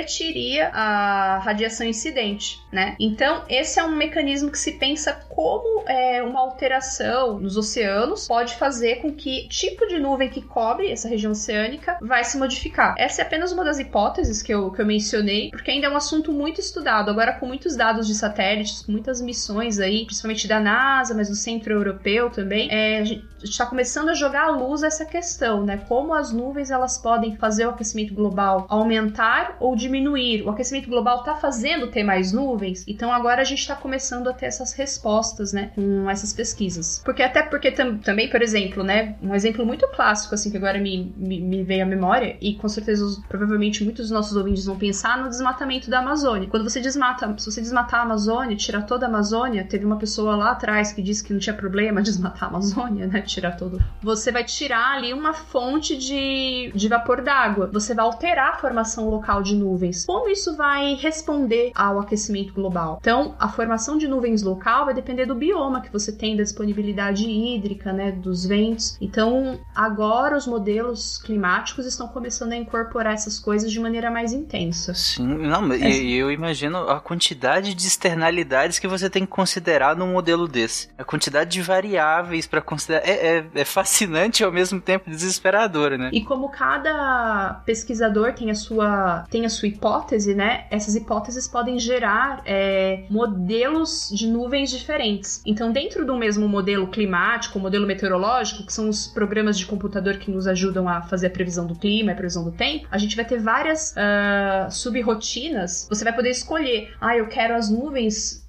eu quero a hipótese descrita por esses autores. Ah, não, acho que nessa, nesse local, a hipótese descrita por esses outros autores me, me, atendem, me atendem mais. Aí você faz comparações entre essas hipóteses que vão me contar como as nuvens estão se formando naquele local, se são nuvens de chuva, como elas respondem com outras variáveis, né? Então, é uma coisa que cada vez mais está sendo estudado para melhorar os modelos meteorológicos e os modelos climáticos. Legal. Que a missão Calypso nos traga a resposta, né? Nos ajude a entender melhor essa questão. Tem outros, né? É que eu lembrei desse porque eu li um. Eu estava fazendo um trabalho e eu acabei lendo um artigo sobre esse, mas tem várias iniciativas com o objetivo de estudar a distribuição de aerossóis no, no planeta, como as nuvens se formam em função dessa distribuição de aerossóis. Então é uma linha de pesquisa muito interessante, é, ligada também às mudanças climáticas. Bem interessante, como às vezes um, um, uma coisa menor pode ir se somando, se acrescentando e mudando completamente, né? Tudo é o famoso efeito borboleta, né? É só para deixar claro, fitoplâncton, quando a gente estava falando, os organismos fotossintetizantes, base da cadeia alimentar, né, Werther? Exatamente. E que produz a grande parte do oxigênio que a gente respira. Não é a floresta amazônica. Meu Deus, a floresta não é o pulmão do mundo, Werther? Não, negativo. Então pode destruir mesmo, viu? É, não tem utilidade. Ela é a mangueirinha, gente. É. Se o fitoplâncton já, já faz tudo aí. Né? ah, e olha só, com o aumento do aquecimento, do, do, aquecimento dos oceanos, você vai ter mais fitoplâncton. a que custo? Eu pergunto. pois é. Só seguindo a linha do, do Guache, diz que 2021, óbvio precisa ser dito, é, não a floresta amazônica é o pulmão, até porque pulmão não produz oxigênio nenhum, pulmão é responsável pelas trocas gasosas no nosso corpo, e a floresta amazônica, nesse sentido, talvez até sim, porque sim, ela tem muitas trocas gasosas acontecendo o tempo inteiro, com a cobertura vegetal gigantesca, então sim, talvez até nesse sentido, pensar ela como um pulmão até faça mais sentido, né? Ela faz muitas trocas gasosas porque tem uma cobertura vegetal gigantesca, né? E é extremamente importante pro micro e macro clima, né? É, e se você tá ouvindo esse podcast no futuro, gente, Floresta Amazônica era uma floresta. Fogo, acha.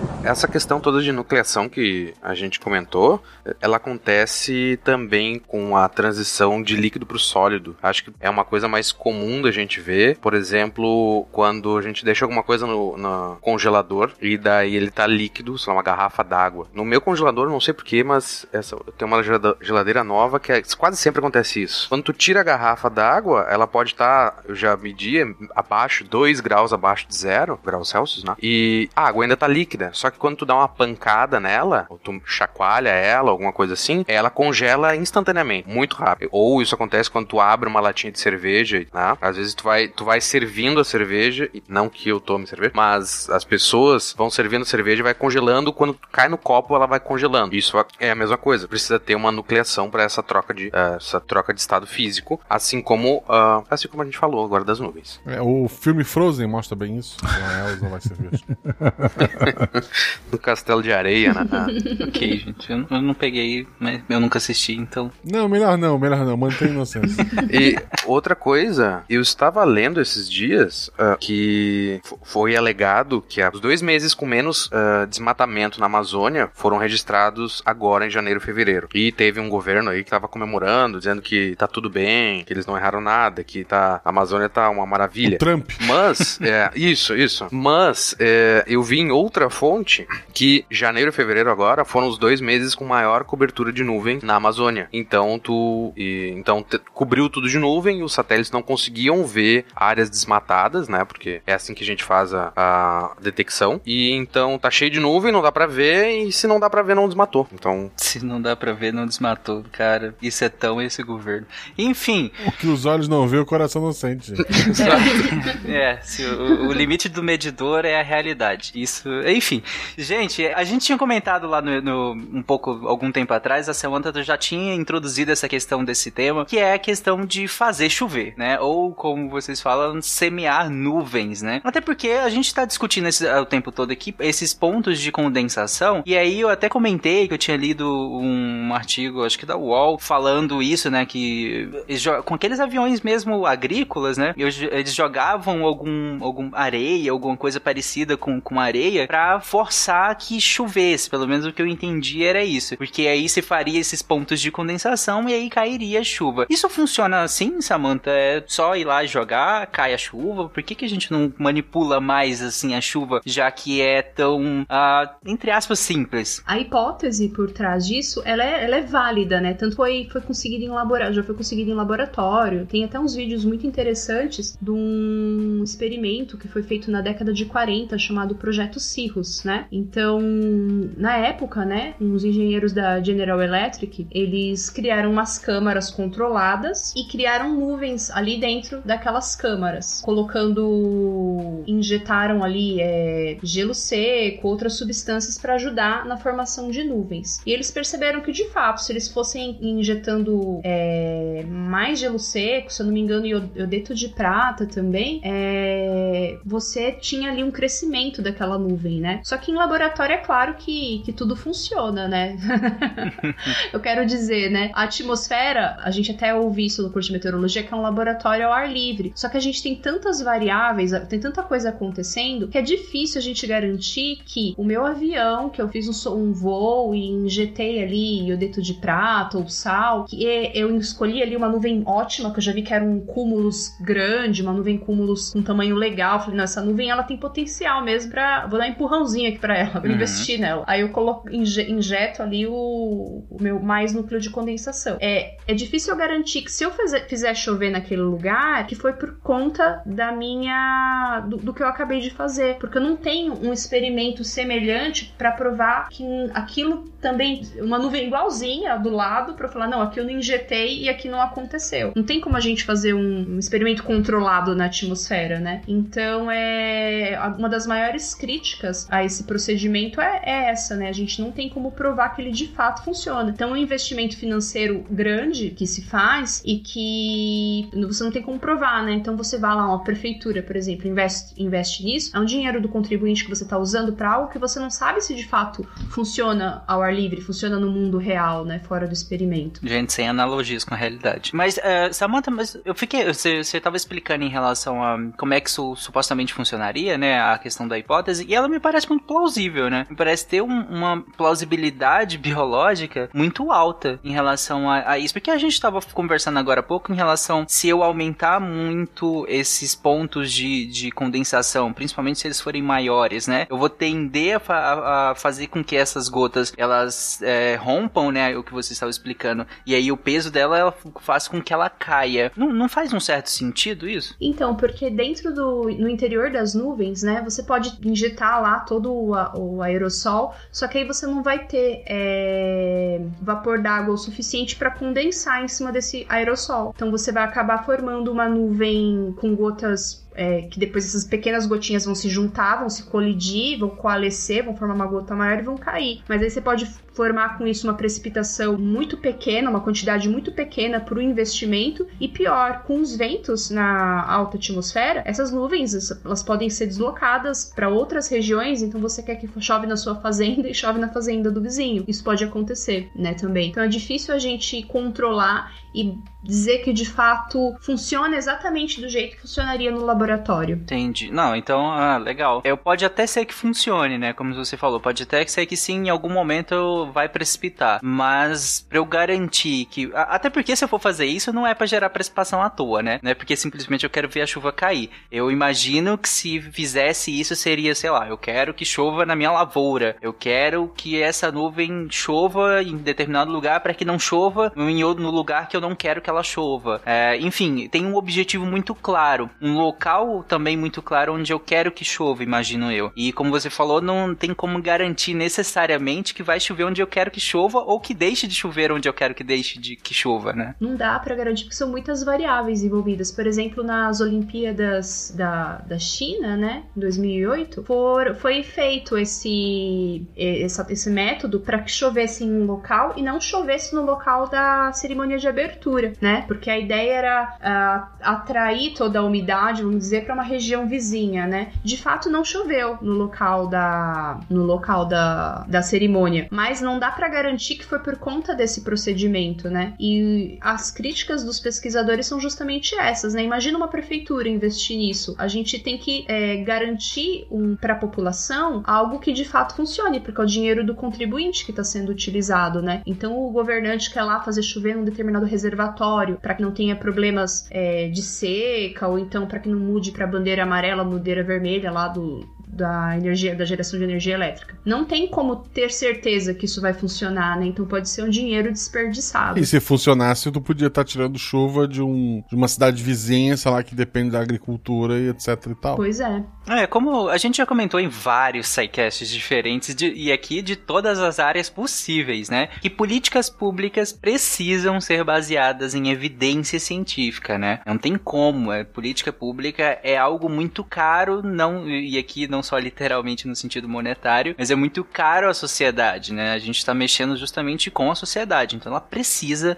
usar da melhor maneira possível de predizer benefícios, riscos, e essa maneira é a ciência, é a evidência científica. Por isso que políticas públicas precisam necessariamente ser baseadas em evidência científica. Se a gente não tem evidência científica para algo, ela não deve ser incluída em política pública. Ah, funciona? Não sei, não tem evidência, nem que funciona às vezes, nem que não funciona. Se não tiver, no caso, né? Muita coisa coisa tem evidência que não funciona, mas algumas coisas, se não tiver, no, mesmo assim ainda não devem ser usadas enquanto política pública, porque a principal ferramenta que a gente tem para avaliação de risco, de benefício, é justamente a evidência científica. Na tua opinião. Quando é o dinheiro público, isso é ainda mais sério, né? Porque ano passado, no carnaval, uma empresa de cerveja, ela fez uma ação de marketing lá para fazer com que não chovesse no carnaval em São Paulo. No final nem deu certo, que choveu do mesmo jeito no lugar, né? Fora que São Paulo é uma cidade enorme, você pode fazer não chover num determinado ponto da cidade e chover em outra, em outro ponto, né? No final foi mais uma ação de marketing, porque o, o avião, se eu não me engano agora aqui da reportagem que eu li na época, tinha até o, a logomarca lá da empresa e tal, sabe? Então era mais pra, pelo, pelo buzz, né? Mas não funcionou. Caramba, gente, não. E nesse caso, dinheiro de publicidade, né? É uma técnica que não tem total comprovação científica, é, mas é dinheiro de publicidade. A gente já fica meio né? Que absurdo. Imagina o dinheiro da prefeitura sendo gasto dessa forma, Ué, né? A prefeitura do Rio de Janeiro manda um abraço, né? Com a Fundação Cobra Coral. Fundação Cobra é. Coral. No, no, caso dessa cerveja, foi quase que literalmente dinheiro de pinga, né? Que eles Nossa, mas eu fico pensando. É, claro que aqui eu tô quase um declive escorregadio, né? A falácia. Mas aí eu fico pensando que o Guacha acabou de falar em relação. Vai que, que você é, sei lá, se faz chover numa região, isso em detrimento de outra. Ou nesse caso do exemplo que, que, que a Samantha colocou, imagina se não dá certo necessariamente de, de fazer chover ou deixar de chover num local específico e concentra a chuva em outro local que não tenha a, a estrutura urbana para comportar uma pluviosidade maior do que o comum para aquela região por conta de uma ação de marketing. Não, Tarek, mas aí você deu uma pequena não, eu sei. exagerada. Eu falei. Né? Assim, não, eu... deu um pouquinho de detalhe, né? Eu, por, por, isso que eu fiz o disclaimer. É um declive escorregadio, uma, quase uma falácia do declive escorregadio. É. Mas eu digo, mexer na atmosfera por conta de uma ação de publicidade, eu acho um pouquinho demais. Mas tudo bem, né? Em One Piece, tem uma saga toda que é uma, um país que entra em guerra civil, porque o vilão ele tirou a chuva do país, era um, um país deserto, e o povo decidiu ir contra o rei porque achou que a culpa era do rei, que o povo tava passando fome e no fim não era. Lições de vida. Tem um episódio de Star Trek, é, acho do, é do Voyager, que o planeta não tem núcleos de condensação, aí o ciclo da água é todo bagunçado. Agora eu lembrei. Ah, é o do é o Voyager, do Okampa. Caramba, que interessante. Vou anotar a ideia para um contrafactual. Boa ideia, seria bem se não houvesse núcleos de condensação. Boa. Uma curiosidade rapidinha, porque é sobre física e física é legal. Essas câmeras de nuvem que a Samantha comentou foram. Casualmente o cara lá tava lá, o que a gente chama de câmeras de Wilson. Wilson! Elas foram inventadas pra, pra essas coisas aí de nuvenzinha, tipo, de né, meteorologia, que não são tão legais. Mas depois. Que isso, que gratuito. Eles descobriram partículas subatômicas nessas câmaras. Então, é isso aí, sabe? É, pesquisa de base mesmo de uma área nada a ver, que nada, não que não seja nada a ver meteorologia, mas é, sem nenhuma conexão uma área com a outra, né? Tu não vai ah, meteorologia estuda também física de partículas. Não, mas a gente acaba descobrindo coisas super inusitadas, né? Então, tipo, positron, muon, umas partículas loucas assim foram descobertas em câmeras de, de nuvens, assim, brincando de fazer condensação. A gente não sabe nem o que é isso, meteorologia. A gente estuda por acaso, é né? Muito, muito inusitado, é.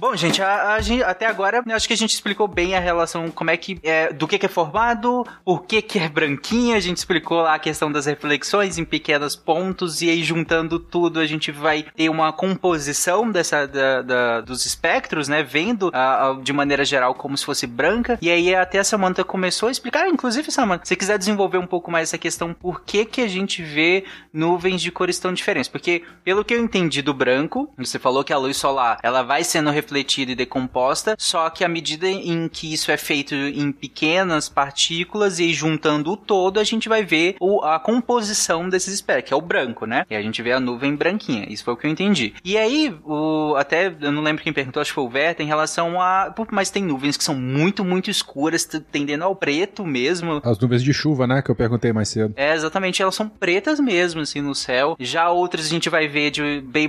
Acho que até Samantha até citou elas eh, de maneira mais amarelada. Geralmente no pôr do sol elas ficam bem laranjas, bem fortes, às vezes amarelada também. É, enfim, e tem uma, outras cores também. Às vezes, inclusive, elas são até coloridas mesmo, né? Como se fosse como se elas tivessem arco-íris, só que dentro dela é bem bonito, assim. É que é quando acontece o processo de irisação, né? Que é quando você vai ter a. Cada.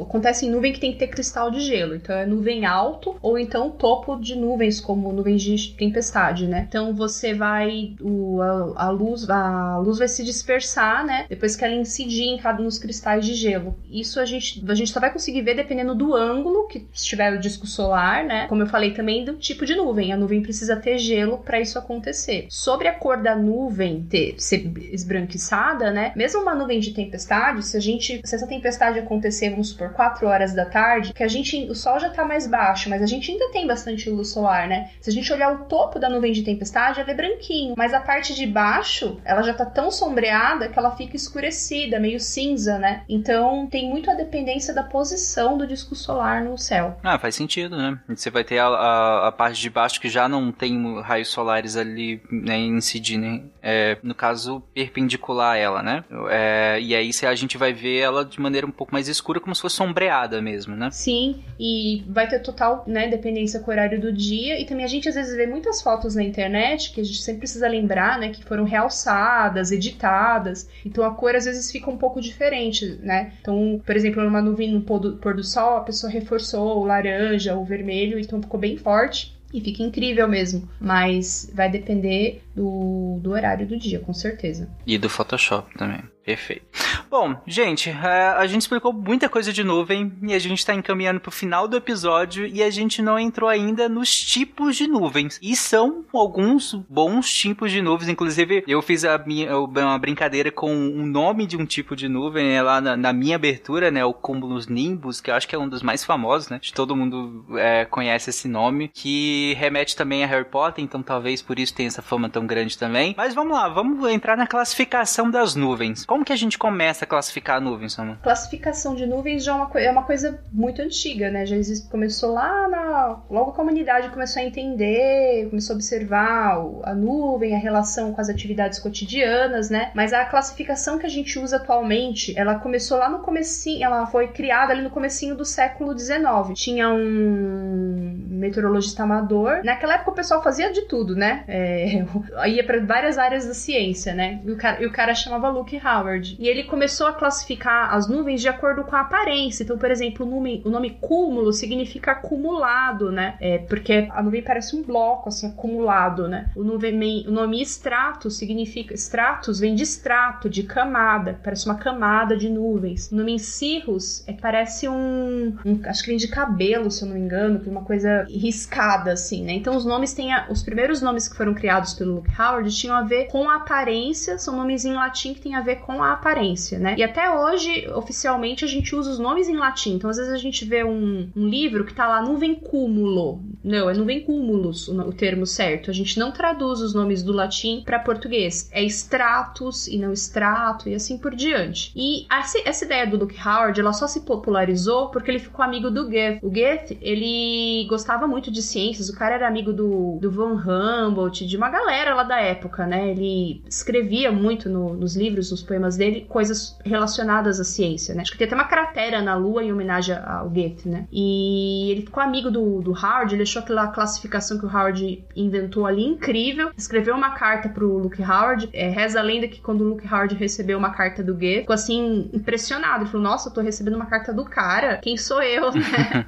Mas ele recebeu, e eles trocaram correspondências, fizeram amizade e o Goethe fez poemas homenageando os nomes das nuvens de acordo com a classificação que o Luke Howard criou. E isso ajudou a popularizar esse sistema de classificação do, do Luke Howard, que é muito parecido até com a do Linneu, só que o Linneu para classificação das espécies e tal. O Howard também fez esse, esse mesmo, essa mesma ideia, só que para classificação de nuvens, né? Nós temos aí 10 gêneros de nuvens, né? A gente chama. Mas a gente pode ter as variedades, as características secundárias. Então, às vezes, as, nuvens, as, nu, as nuvens têm dois nomes. Um exemplo: autocúmulos lenticulares, que é aquela nuvem lenticular. Então, lenticulares seria o segundo nome. E fazendo ainda de novo um paralelo ao sistema de classificação de espécies dos seres vivos, o segundo nome também é escrito com letra minúscula, né? A primeira letra do segundo nome é letra minúscula. E a primeira letra do primeiro nome é letra maiúscula. Então, até hoje, os nomes que o, o Howard inventou, eles são, utiliz são utilizados utilizados, né? Foram, foi melhorado, aí foram criadas algumas faixas. Quem padroniza isso é a Organização Meteorológica Mundial, que de tempos em tempos solta uma publicação chamado, chamada Atlas Internacional de Nuvens, é, descrevendo como a classificação é feita, atualmente com fotografias, com imagens. O Atlas mais recente é uma versão online, né? As pessoas podem, podem consultar, na, qualquer pessoa pode consultar, não é pago as versões mais antigas eram uns livrões com umas fotos de, em alta definição das nuvens, né? E é lá que os meteorologistas seguem, observando tudo que está escrito ali, descrito ali, para poder classificar as nuvens. Eu falei de 10 gêneros, esses 10 gêneros estão separados em três alturas, né? Nós temos as nuvens baixas, as nuvens médias, as nuvens altas. Esse baixo, médio e alto tem a ver com a altura da base da nuvem, que é aquela parte que a gente vê da nuvem, né? Então, uma nuvem baixa é uma nuvem cuja base está localizada a uma altura de 2 mil metros. Uma nuvem média é uma que a base está localizada entre 2.000 e 6.000 metros, e uma nuvem alta é uma nuvem cuja base está localizada a 6.000 metros. Tem instrumentos que detectam a altura das nuvens, né? Existem instrumentos meteorológicos assim, mas um observador meteorológico nem precisa ser um meteorologista. Um observador meteorológico bem treinado, ele vai poder é, conseguir definir o tipo da nuvem e, consequentemente, o gênero da nuvem, né? E, consequentemente, a sua altura, pelo gênero. esses nomes aqui, a gente vai citar eles, pelo menos, né? Um por um. Pelo menos os nomes, assim, para que as pessoas lembrem. É, mas esses nomes você chamou de gênero, né? E aí você tava falando em, com a similaridade com a que a gente usa na classificação de, de, de Linneu, por exemplo. E aí a gente pode falar em espécie da, da, da nuvem? Podemos falar em espécie da nuvem, que é quando tem esse segundo nome, né? Por exemplo, o lenticulares, o exemplo que eu dei do autocúmulos lenticulares, o lenticulares aqui é uma espécie, é uma espécie da nuvem autocúmulos, né? A gente usa gênero e espécie, mas não de maneira exatamente igual, né? Com o mesmo sentido, assim, mas a gente emprega essas palavras sim. Então, um outro nuvem bem, um outro nome bem comum, por exemplo, que é o cumulonimbus flama, né? Que é aquela nuvem pirocúmulo altocúmulos, que é a nuvem que se forma, uma nuvem mesmo que se forma devido ao calor e emissão de partículas de uma erupção vulcânica, né? Então esse segundo nome, que algumas nuvens a gente pode classificar, ele não necessariamente é uma espécie, ele pode ser uma característica, algo que, que descreva melhor aquela nuvem, né? Por exemplo, às vezes a gente olha para o céu e vê uma nuvenzinha pequenininha, uma nuvem até média, mas se você vê de longe assim, você vê que tem uma precipitação caindo, uma chuvinha, mas ela não chega no chão, aquela nuvem. Parece uma vírgula caindo debaixo da nuvem. Aquilo chama virga. Então a gente tem, por exemplo, autocúmulos virga. Virga é essa, essa característica para te ajudar a descrever melhor a sua nuvem.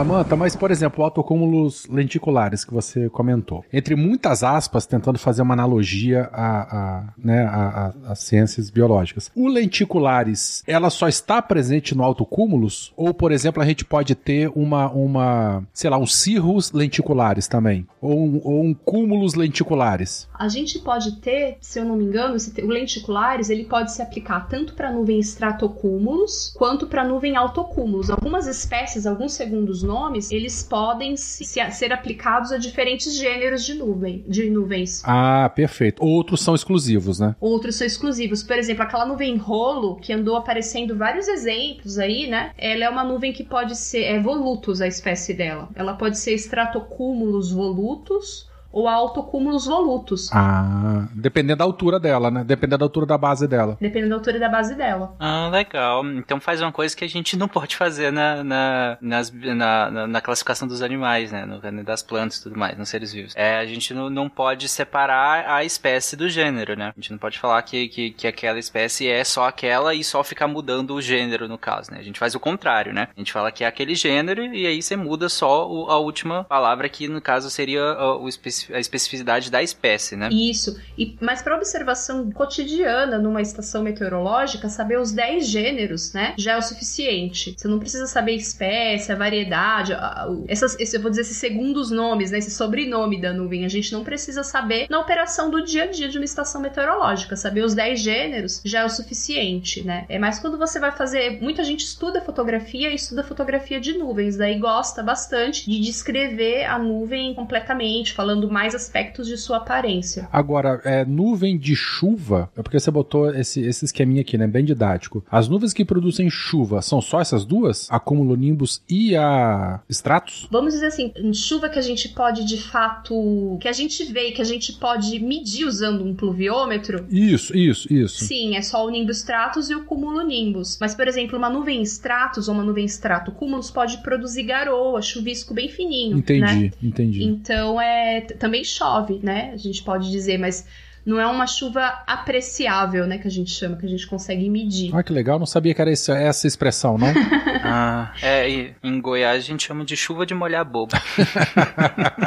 é, a gente tem é, até é. uma discussão que em São Paulo, por exemplo, é muito comum a garoa, né? E uh, em, em, outros lugares também, mas é uma coisa bem de São Paulo, né, a terra da garoa, e te, tem sempre uma discussão se tem garoa ainda em São Paulo, se não tem, se a garoa acabou. E tem sempre essa discussão e tem indicadores que mostram que acabou, mas outros não. Mas a garoa, a definição de garoa é isso, é, é chuva inapreciável, a gente chama, né? A gente não consegue medir. Quando cai no pluviômetro, dá 0,1 milímetro, sabe? Mas aí tem que chover, tem a garoa o dia inteiro para cair lá um risquinho. Até tem um termo técnico que a gente chama de traço. É quase nada de chuva, né? Que num, na, so, na somatória do acumulado daquele mês não vai fazer tanta diferença, né? Não é uma chuva que vai encher reservatório. Então é nuvens estratocúmulos, que são nuvens baixas, são nuvens associadas a, a chuva chuvisco, garoto. Legal, chuva inapreciável, termo legal. E, e, a gente podia aproveitar, Samantha, para citar esse gênero, eu acho legal. Citar, se você quiser citar eles e dar uma, uma característica resumida deles, ou como você achar que a gente, para diferenciar um do outro, ou os que você achar mais importantes só ser citado. Bom, é, como são 10, né, eu vou falar bem rapidamente, eu vou começar falando pelas alturas, né? A gente tem as nuvens baixas,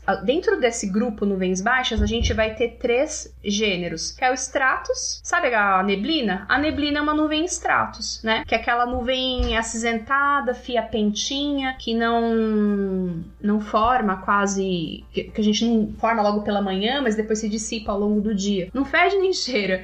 E ao longo do dia a gente vê meio que a garoa subindo, né? Porque é quando ela vai se dissipando, né? Então a gente vê aquelas a nuvem desaparecendo, né? Se dissipando. A gente tem a nuvem estratocúmulos, que é aquele dia super nublado, mas que a gente não ouve um relâmpago, não ouve um. não, não vê um relâmpago, não ouve um trovão, e tem aquela chuvinha chata. É aquele dia em que a temperatura quase não varia ao longo do dia, sabe? É meio-dia, tá meio mais ou menos a mesma temperatura da manhã. Essa é uma nuvem estratocúmulos, que é um outro tipo de nuvem, né? E às vezes as nuvens estratos estratocúmulos meio que aparecem juntas. A gente consegue. não consegue nem diferenciar direito qual é qual, porque elas ficam bem próximas. Ainda dentro das nuvens baixas, a gente tem as nuvens cúmulos, né? Que são aquelas nuvens formato de pipoquinha, que parece uma pipoca, uma ovelhinha, um algodão, né? Que é aquela nuvem que vai se formando pela manhã, pela convecção, e vai aumentando de tamanho conforme a gente tem mais parcelas de ar subindo. E num dia com bastante umidade, bastante calor, uma nuvem, nuvens cúmulos podem se transformar no quarto tipo, que é a nuvem cúmulo-nimbus. A nuvem cúmulo-nimbus é a nuvem de tempestade. Se você ouviu trovão, viu relâmpago, deu aquela escurecida, com certeza é uma nuvem cúmulo-nimbus que tá no céu, né? Vista de longe, longe, se a gente conseguir ver a tempestade de longe, sei lá, a gente tá distante da cidade, subiu numa montanha e tá vendo a nuvem, ela tem um formato de que lembra uma bigorna. Ela é meio que acinturada assim no meio da nuvem, né? Que ela é uma estrutura vertical, é como se fosse uma torre na, na atmosfera, né? Então ela é acinturadinha, no alto ela se espalha e na base dela ela é mais larguinha também. Como se fosse um cogumelo também, né? Pessoal, topo de bigorna, lembra um pouco um cogumelo também. E ela é muito, muito, muito alta, é monstruosa. Pode lembrar também o formato de um cogumelo cogumelo também. Ela pode ter uma altura aí superior, né? De a 10 quilômetros, né? Nas regiões tropicais ela fica bastante alta.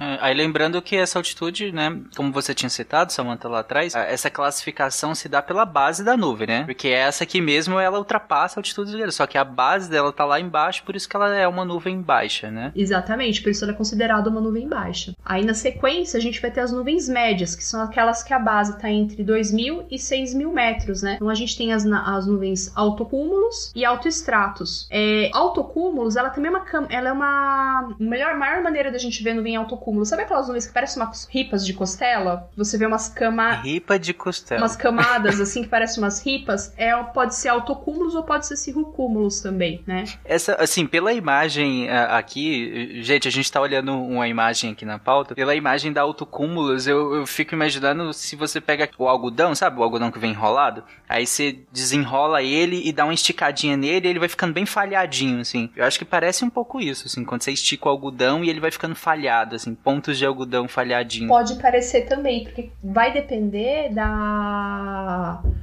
a, a, aparência da autocúmulos ela pode ser variada, né, dependendo da que a gente chama de espécie da nuvem, né? Então, é, desse jeitinho que você falou, um algodão esticadinho, meio falhadinho, também pode ser uma nuvem autocúmulos. E a gente consegue, é, muitas vezes, o observador conf, é, confunde autocúmulos, cirrocúmulos e estratocúmulos. E a gente consegue saber o tamanho dessas nuvens dependendo do tamanho aparente. A gente chama que é a regra do polegar, né? Se a nuvem tiver mais ou menos o tamanho, o elemento de nuvem tiver for maior que o tamanho do nosso punho, do nosso nosso punho cerrado, aí é uma nuvem estratocúmulos. Se for menor, provavelmente pode ser uma autocúmulos. E se for do tamanho mais ou menos do nosso polegar, assim esticado, aí pode ser uma cirrocúmulos. Mas isso a gente só consegue observar nuvens, a gente só consegue fazer isso com muito treinamento, né? Tem que observar bastante, bastante, bastante, ver muitas fotos, ver muitas referências. Eu tô até falando isso para caso algum leitor, algum ouvinte quiser saber mais sobre isso, tem bastante material na internet. E a gente só consegue identificar treinando e comparando com aquilo que a gente já conhece, né? Com, com outras fotos, até do desse Atlas Internacional de Nuvens que eu mencionei. E ainda dentro das nuvens médias, nós temos as nuvens nimbus stratus, né? Que aqui no Brasil elas não são muito comuns e elas têm um pouco de relação com as frentes quentes, né? Eu trabalhei 10 anos numa estação meteorológica lá em São Paulo e eu nunca vi uma nuvem nimbus stratus. Eu já vi nos registros antigos lá quando eu tava analisando o banco de dados que já foi observado, mas eu nunca vi. É uma nuvem de chuva também e é uma nuvem com uma que ela não tem esse formato de bigorna como o cumulonimbus e é uma nuvem que ela é tão a, base dela é tão escura que o, as luzes da rua assim, elas acabam acendendo quando é aquele acendimento automático, né, de tão escuro que fica o local. E por fim, nós temos as nuvens altas, que são as nuvens começam com os cirros, né? Os,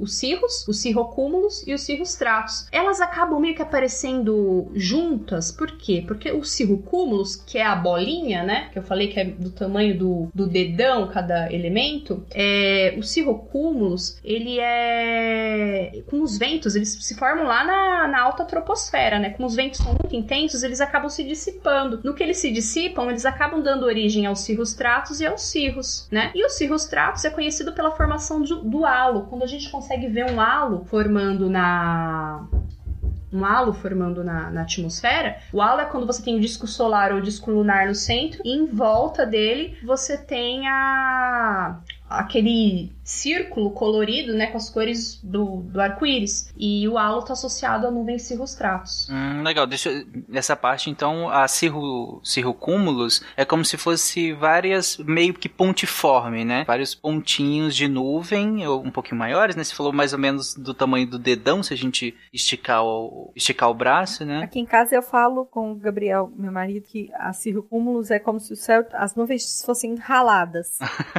Faz São sentido. várias coisinhas raladinhas, assim, sabe? E elas formam um arranjo, né? Elas não ficam. É, elas formam espaços. com espacinhos entre elas, assim, tirinhas. Ah, legal. E aí, como você falou que ela tá muito alta, se ela for dissipando, ela vai formando às vezes como se, ou como se fosse um algodão mesmo, quando você puxa um pedaço do outro e ele vai desfiando, assim, né? Isso mesmo. Bem fininho mesmo. Lembra um, um véu de noiva, assim. Ele fica uma camadinha tão fina que você consegue ver o, o céu azul logo acima da camada de nuvens, né? Sim. E aí é a cirrus, né, que a gente tá falando. É a cirrus. E a cirrus tratus é aquela que ele forma como se fosse um véu na, na, na, na, luz do sol e aí forma aqui um aro em volta do, do, da luz, né? Em, em, volta do sol, né? Em volta do sol. É bem comum antes da, da passagem de uma frente fria, aliás, a passagem de uma frente fria é um momento em que a gente pode ver nuvens de todas as alturas e quando a gente vê um halo se formando no, no,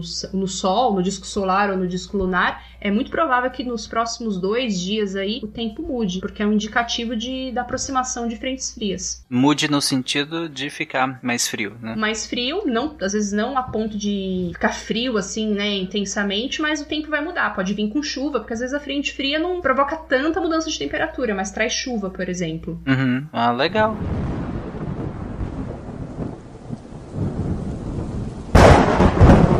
Falando em, em halo, eu só queria aconselhar, indicar esse site aqui. É muito legal, muito, pelo menos eu acho muito legal. Ele traz zilhões de tipos de efeitos óticos atmosféricos. Então, provavelmente, se não é como a Samantha disse ali, ah, é uma nuvem, acho que é um OVNI. Se não é uma nuvem, é, deve ser um desses efeitos atmosféricos aqui, que com efeitos bizarros de luz. E eles, tipo, nesse site aí ele explica, tem vários tipos de halos e, e tamanho do halo halo, e daí se tu medir a abertura, né, o, a, distância angular do, do halo, tu, ele te diz qual é o tipo, qual que é a formação, qual que é o tipo de cristal de gelo que forma aquele tipo de halo. É bem, bem específico e bem interessante. Eu achei legal porque esses gêneros que a gente está comentando, essas espécies e tudo mais, é de uma maneira, e aí Samantha você complementa, mas é de uma maneira um pouco mais geral, né? É, formações mais gerais de nuvens, mas tem algumas formações que são, pelo que eu entendi, são mais específicas, são mais é, que acontece. Inclusive, eu não fazia ideia que tinha um nome para aquele risco de nuvem que tem no céu, que é geralmente associado a algum avião, né? Quando, quando passa, e aí fica aquele risco, às vezes, enorme, assim, é, uma, uma extensão muito grande, aquele risco. Eu não fazia ideia que isso tinha nome. Para mim era risco de nuvem. Assim, que são os contrails, né? As trilhas de condensação, que muita gente associa como. Até tem a, a história do Chain Né? Que né, que não é bem por aí, é só o, o, o avião passou por aquela região e no que o avião passou, o calor do motor, das turbinas vai, se tiver vapor d'água ali presente naquele ambiente, às vezes tem um pouquinho de vapor d'água, né, mesmo naquela altura da atmosfera, aí você vai formar um caminho, uma trilha de nuvens, né, e a gente chama de contrail, que é o nome do dia a dia, mas até tem um nome dentro do sistema de classificação de nuvens proposto, né, que é o Cirrus Homutatus, Homomutatus, e ela, ela se forma e quando a gente olha no céu não precisa assim se preocupar, é claro que há toda uma discussão sobre as viagens aéreas, né, os, né, os voos e o aquecimento global. Mas a formação de nuvens já isso já foi explorado várias vezes, né? Talvez somados eles poderiam ter até um, um efeito no aquecimento do planeta, mas ainda não há nenhum outro, não há nenhuma comprovação ainda nesse sentido. Porque tem gente que fala que são produtos químicos, né? Eu nem li direito essa história do chemtrail. Eu lembro que uma vez eu estava dando uma palestra e uma professora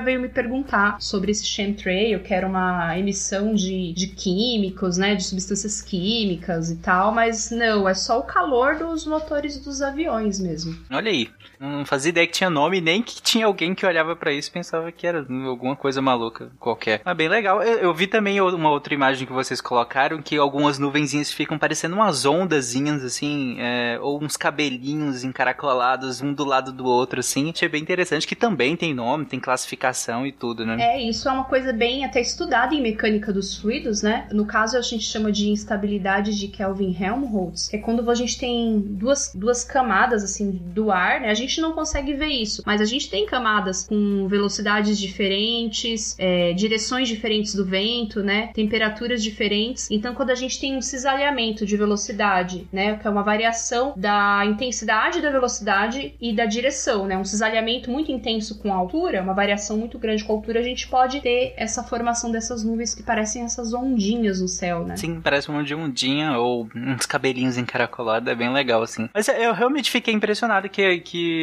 e, e, impressionado porque eu sou besta, né? Porque na real, é claro que quando a gente não, não é da área, a gente acha que as coisas são um pouco mais simples do que são, né? Mas quando a gente é, a gente sabe o quanto a gente vai a fundo nas classificações e nos tipos, enfim. E, e é, achei fascinante ver que as nuvens, mesmo por mais que sejam às vezes artefatos pequenos, que às vezes a gente não repara tanto, mas mesmo assim tudo tem nome, tem uma classificação, tem um porquê, tem um como. Achei fascinante isso, bem legal, gente. Eu tenho certeza que depois desse podcast muitas pessoas vão olhar melhor pro, pro céu, vão querer encontrar padrões e, e vão pesquisar aí sobre os nomes das, das nuvens, né, e sobre a classificação delas. Exatamente. Bom, cara, bom, se você ouve o SciCast, se você entra em contato com qualquer divulgação científica e isso não muda a maneira de você ver o seu dia a dia, seja olhando para nuvens ou para qualquer outra coisa, é, é, tá ouvindo errado. Porque a, é, a, a, ciência é fascinante justamente porque ela precisa mudar alguma maneira de a gente ver o mundo. É natural que mude. É, e isso é fascinante. Mas não tem nada de errado procurar uma girafa. Né? Sim, exatamente. Ninguém tá te julgando. É normal do, do ser humano, né, procurar padrões, né, na, nas nuvens, né? Se eu não me engano, acho que o nome desse fenômeno é pareidolia, que é você procurar padrões em qualquer coisa. Até procura até em chama, né? Mas faz todo sentido, né? Como diria nosso querido amigo Atila, faz todo sentido biológico e é, e é adaptativo, né? A gente procurar formas na natureza,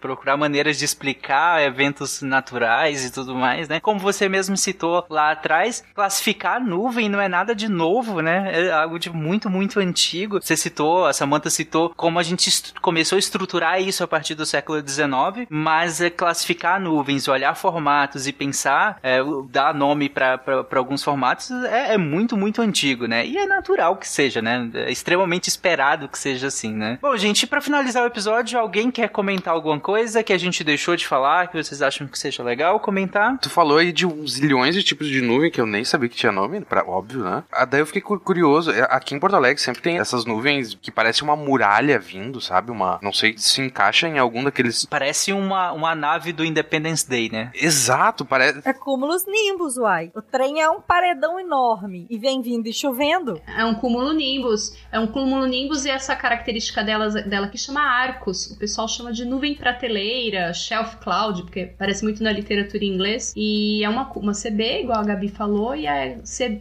é no cúmulo nimbus, né? Arcos. Olha aí. Eu chamo de nuvem Independence Day. É, parece, né? Tem um outro nome agora, porque eu não, claro, gravei todos os nomes, que também se refere a um. É arco, tem, eu falei como limbos arcos, mas tem um outro nome também para falar quando a nuvem tem um formato que lembra uma parede, né? Também tem um nome para descrever isso. Nuvens cumulonimbus pode ser também amamatos, que o pessoal chama, né? Cumulonimbus mama, que é quando você olha para a base da nuvem vê umas protuberâncias. Quando é uma tempestade muito intensa, né? Uma, uma tempestade em algumas regiões até associadas com tornados, aí a gente costuma ter essas características né, na nuvem, umas protuberâncias. Legal. E aí depois que passa, geralmente a gente fala que a Mamatsu acabou, né? Que a Mamatsu acabou.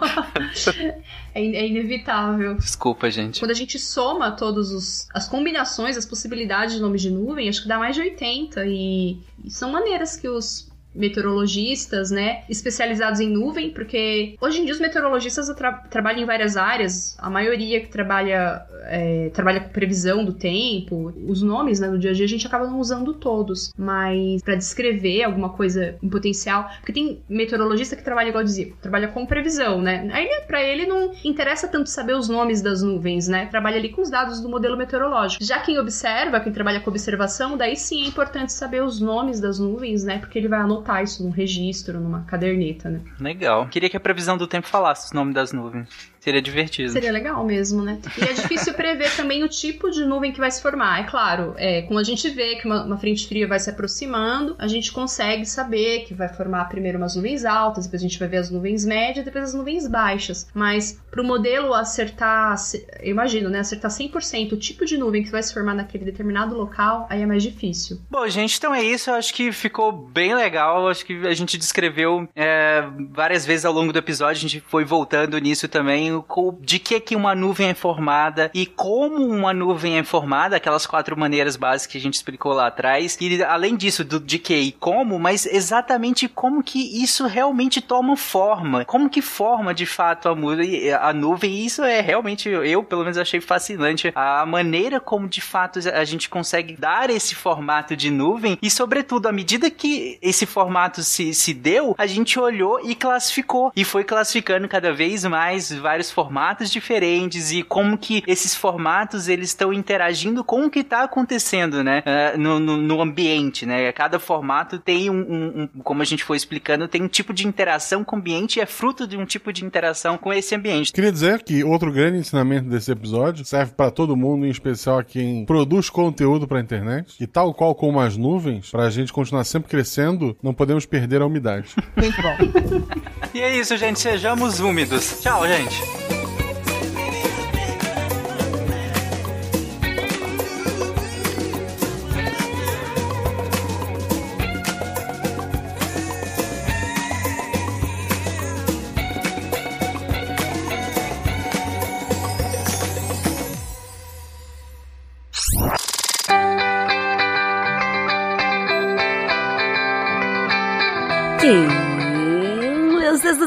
foi aqui que já vai fechar. Eu li! Eu li e essa semana tá assim, muito boa, né, Deb? Tá muito, muito boa.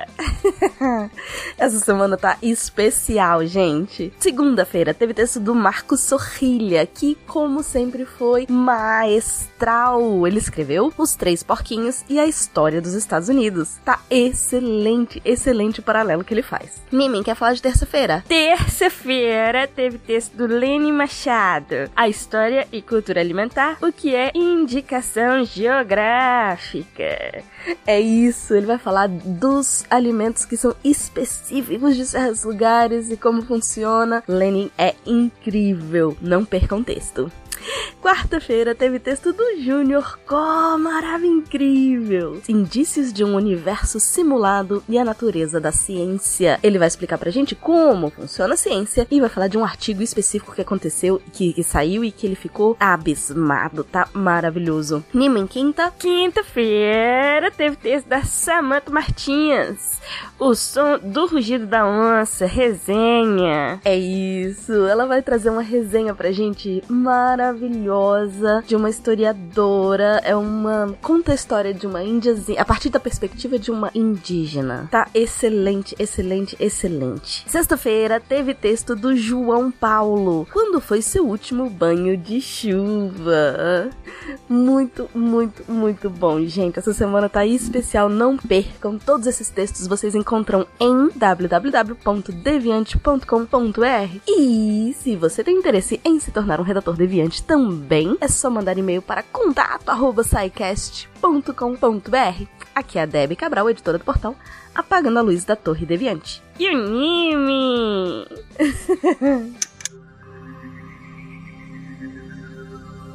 Se a ciência não for divertida, tem alguma coisa errada. Tem que ser divertida. A coisa mais divertida que tem é a ciência.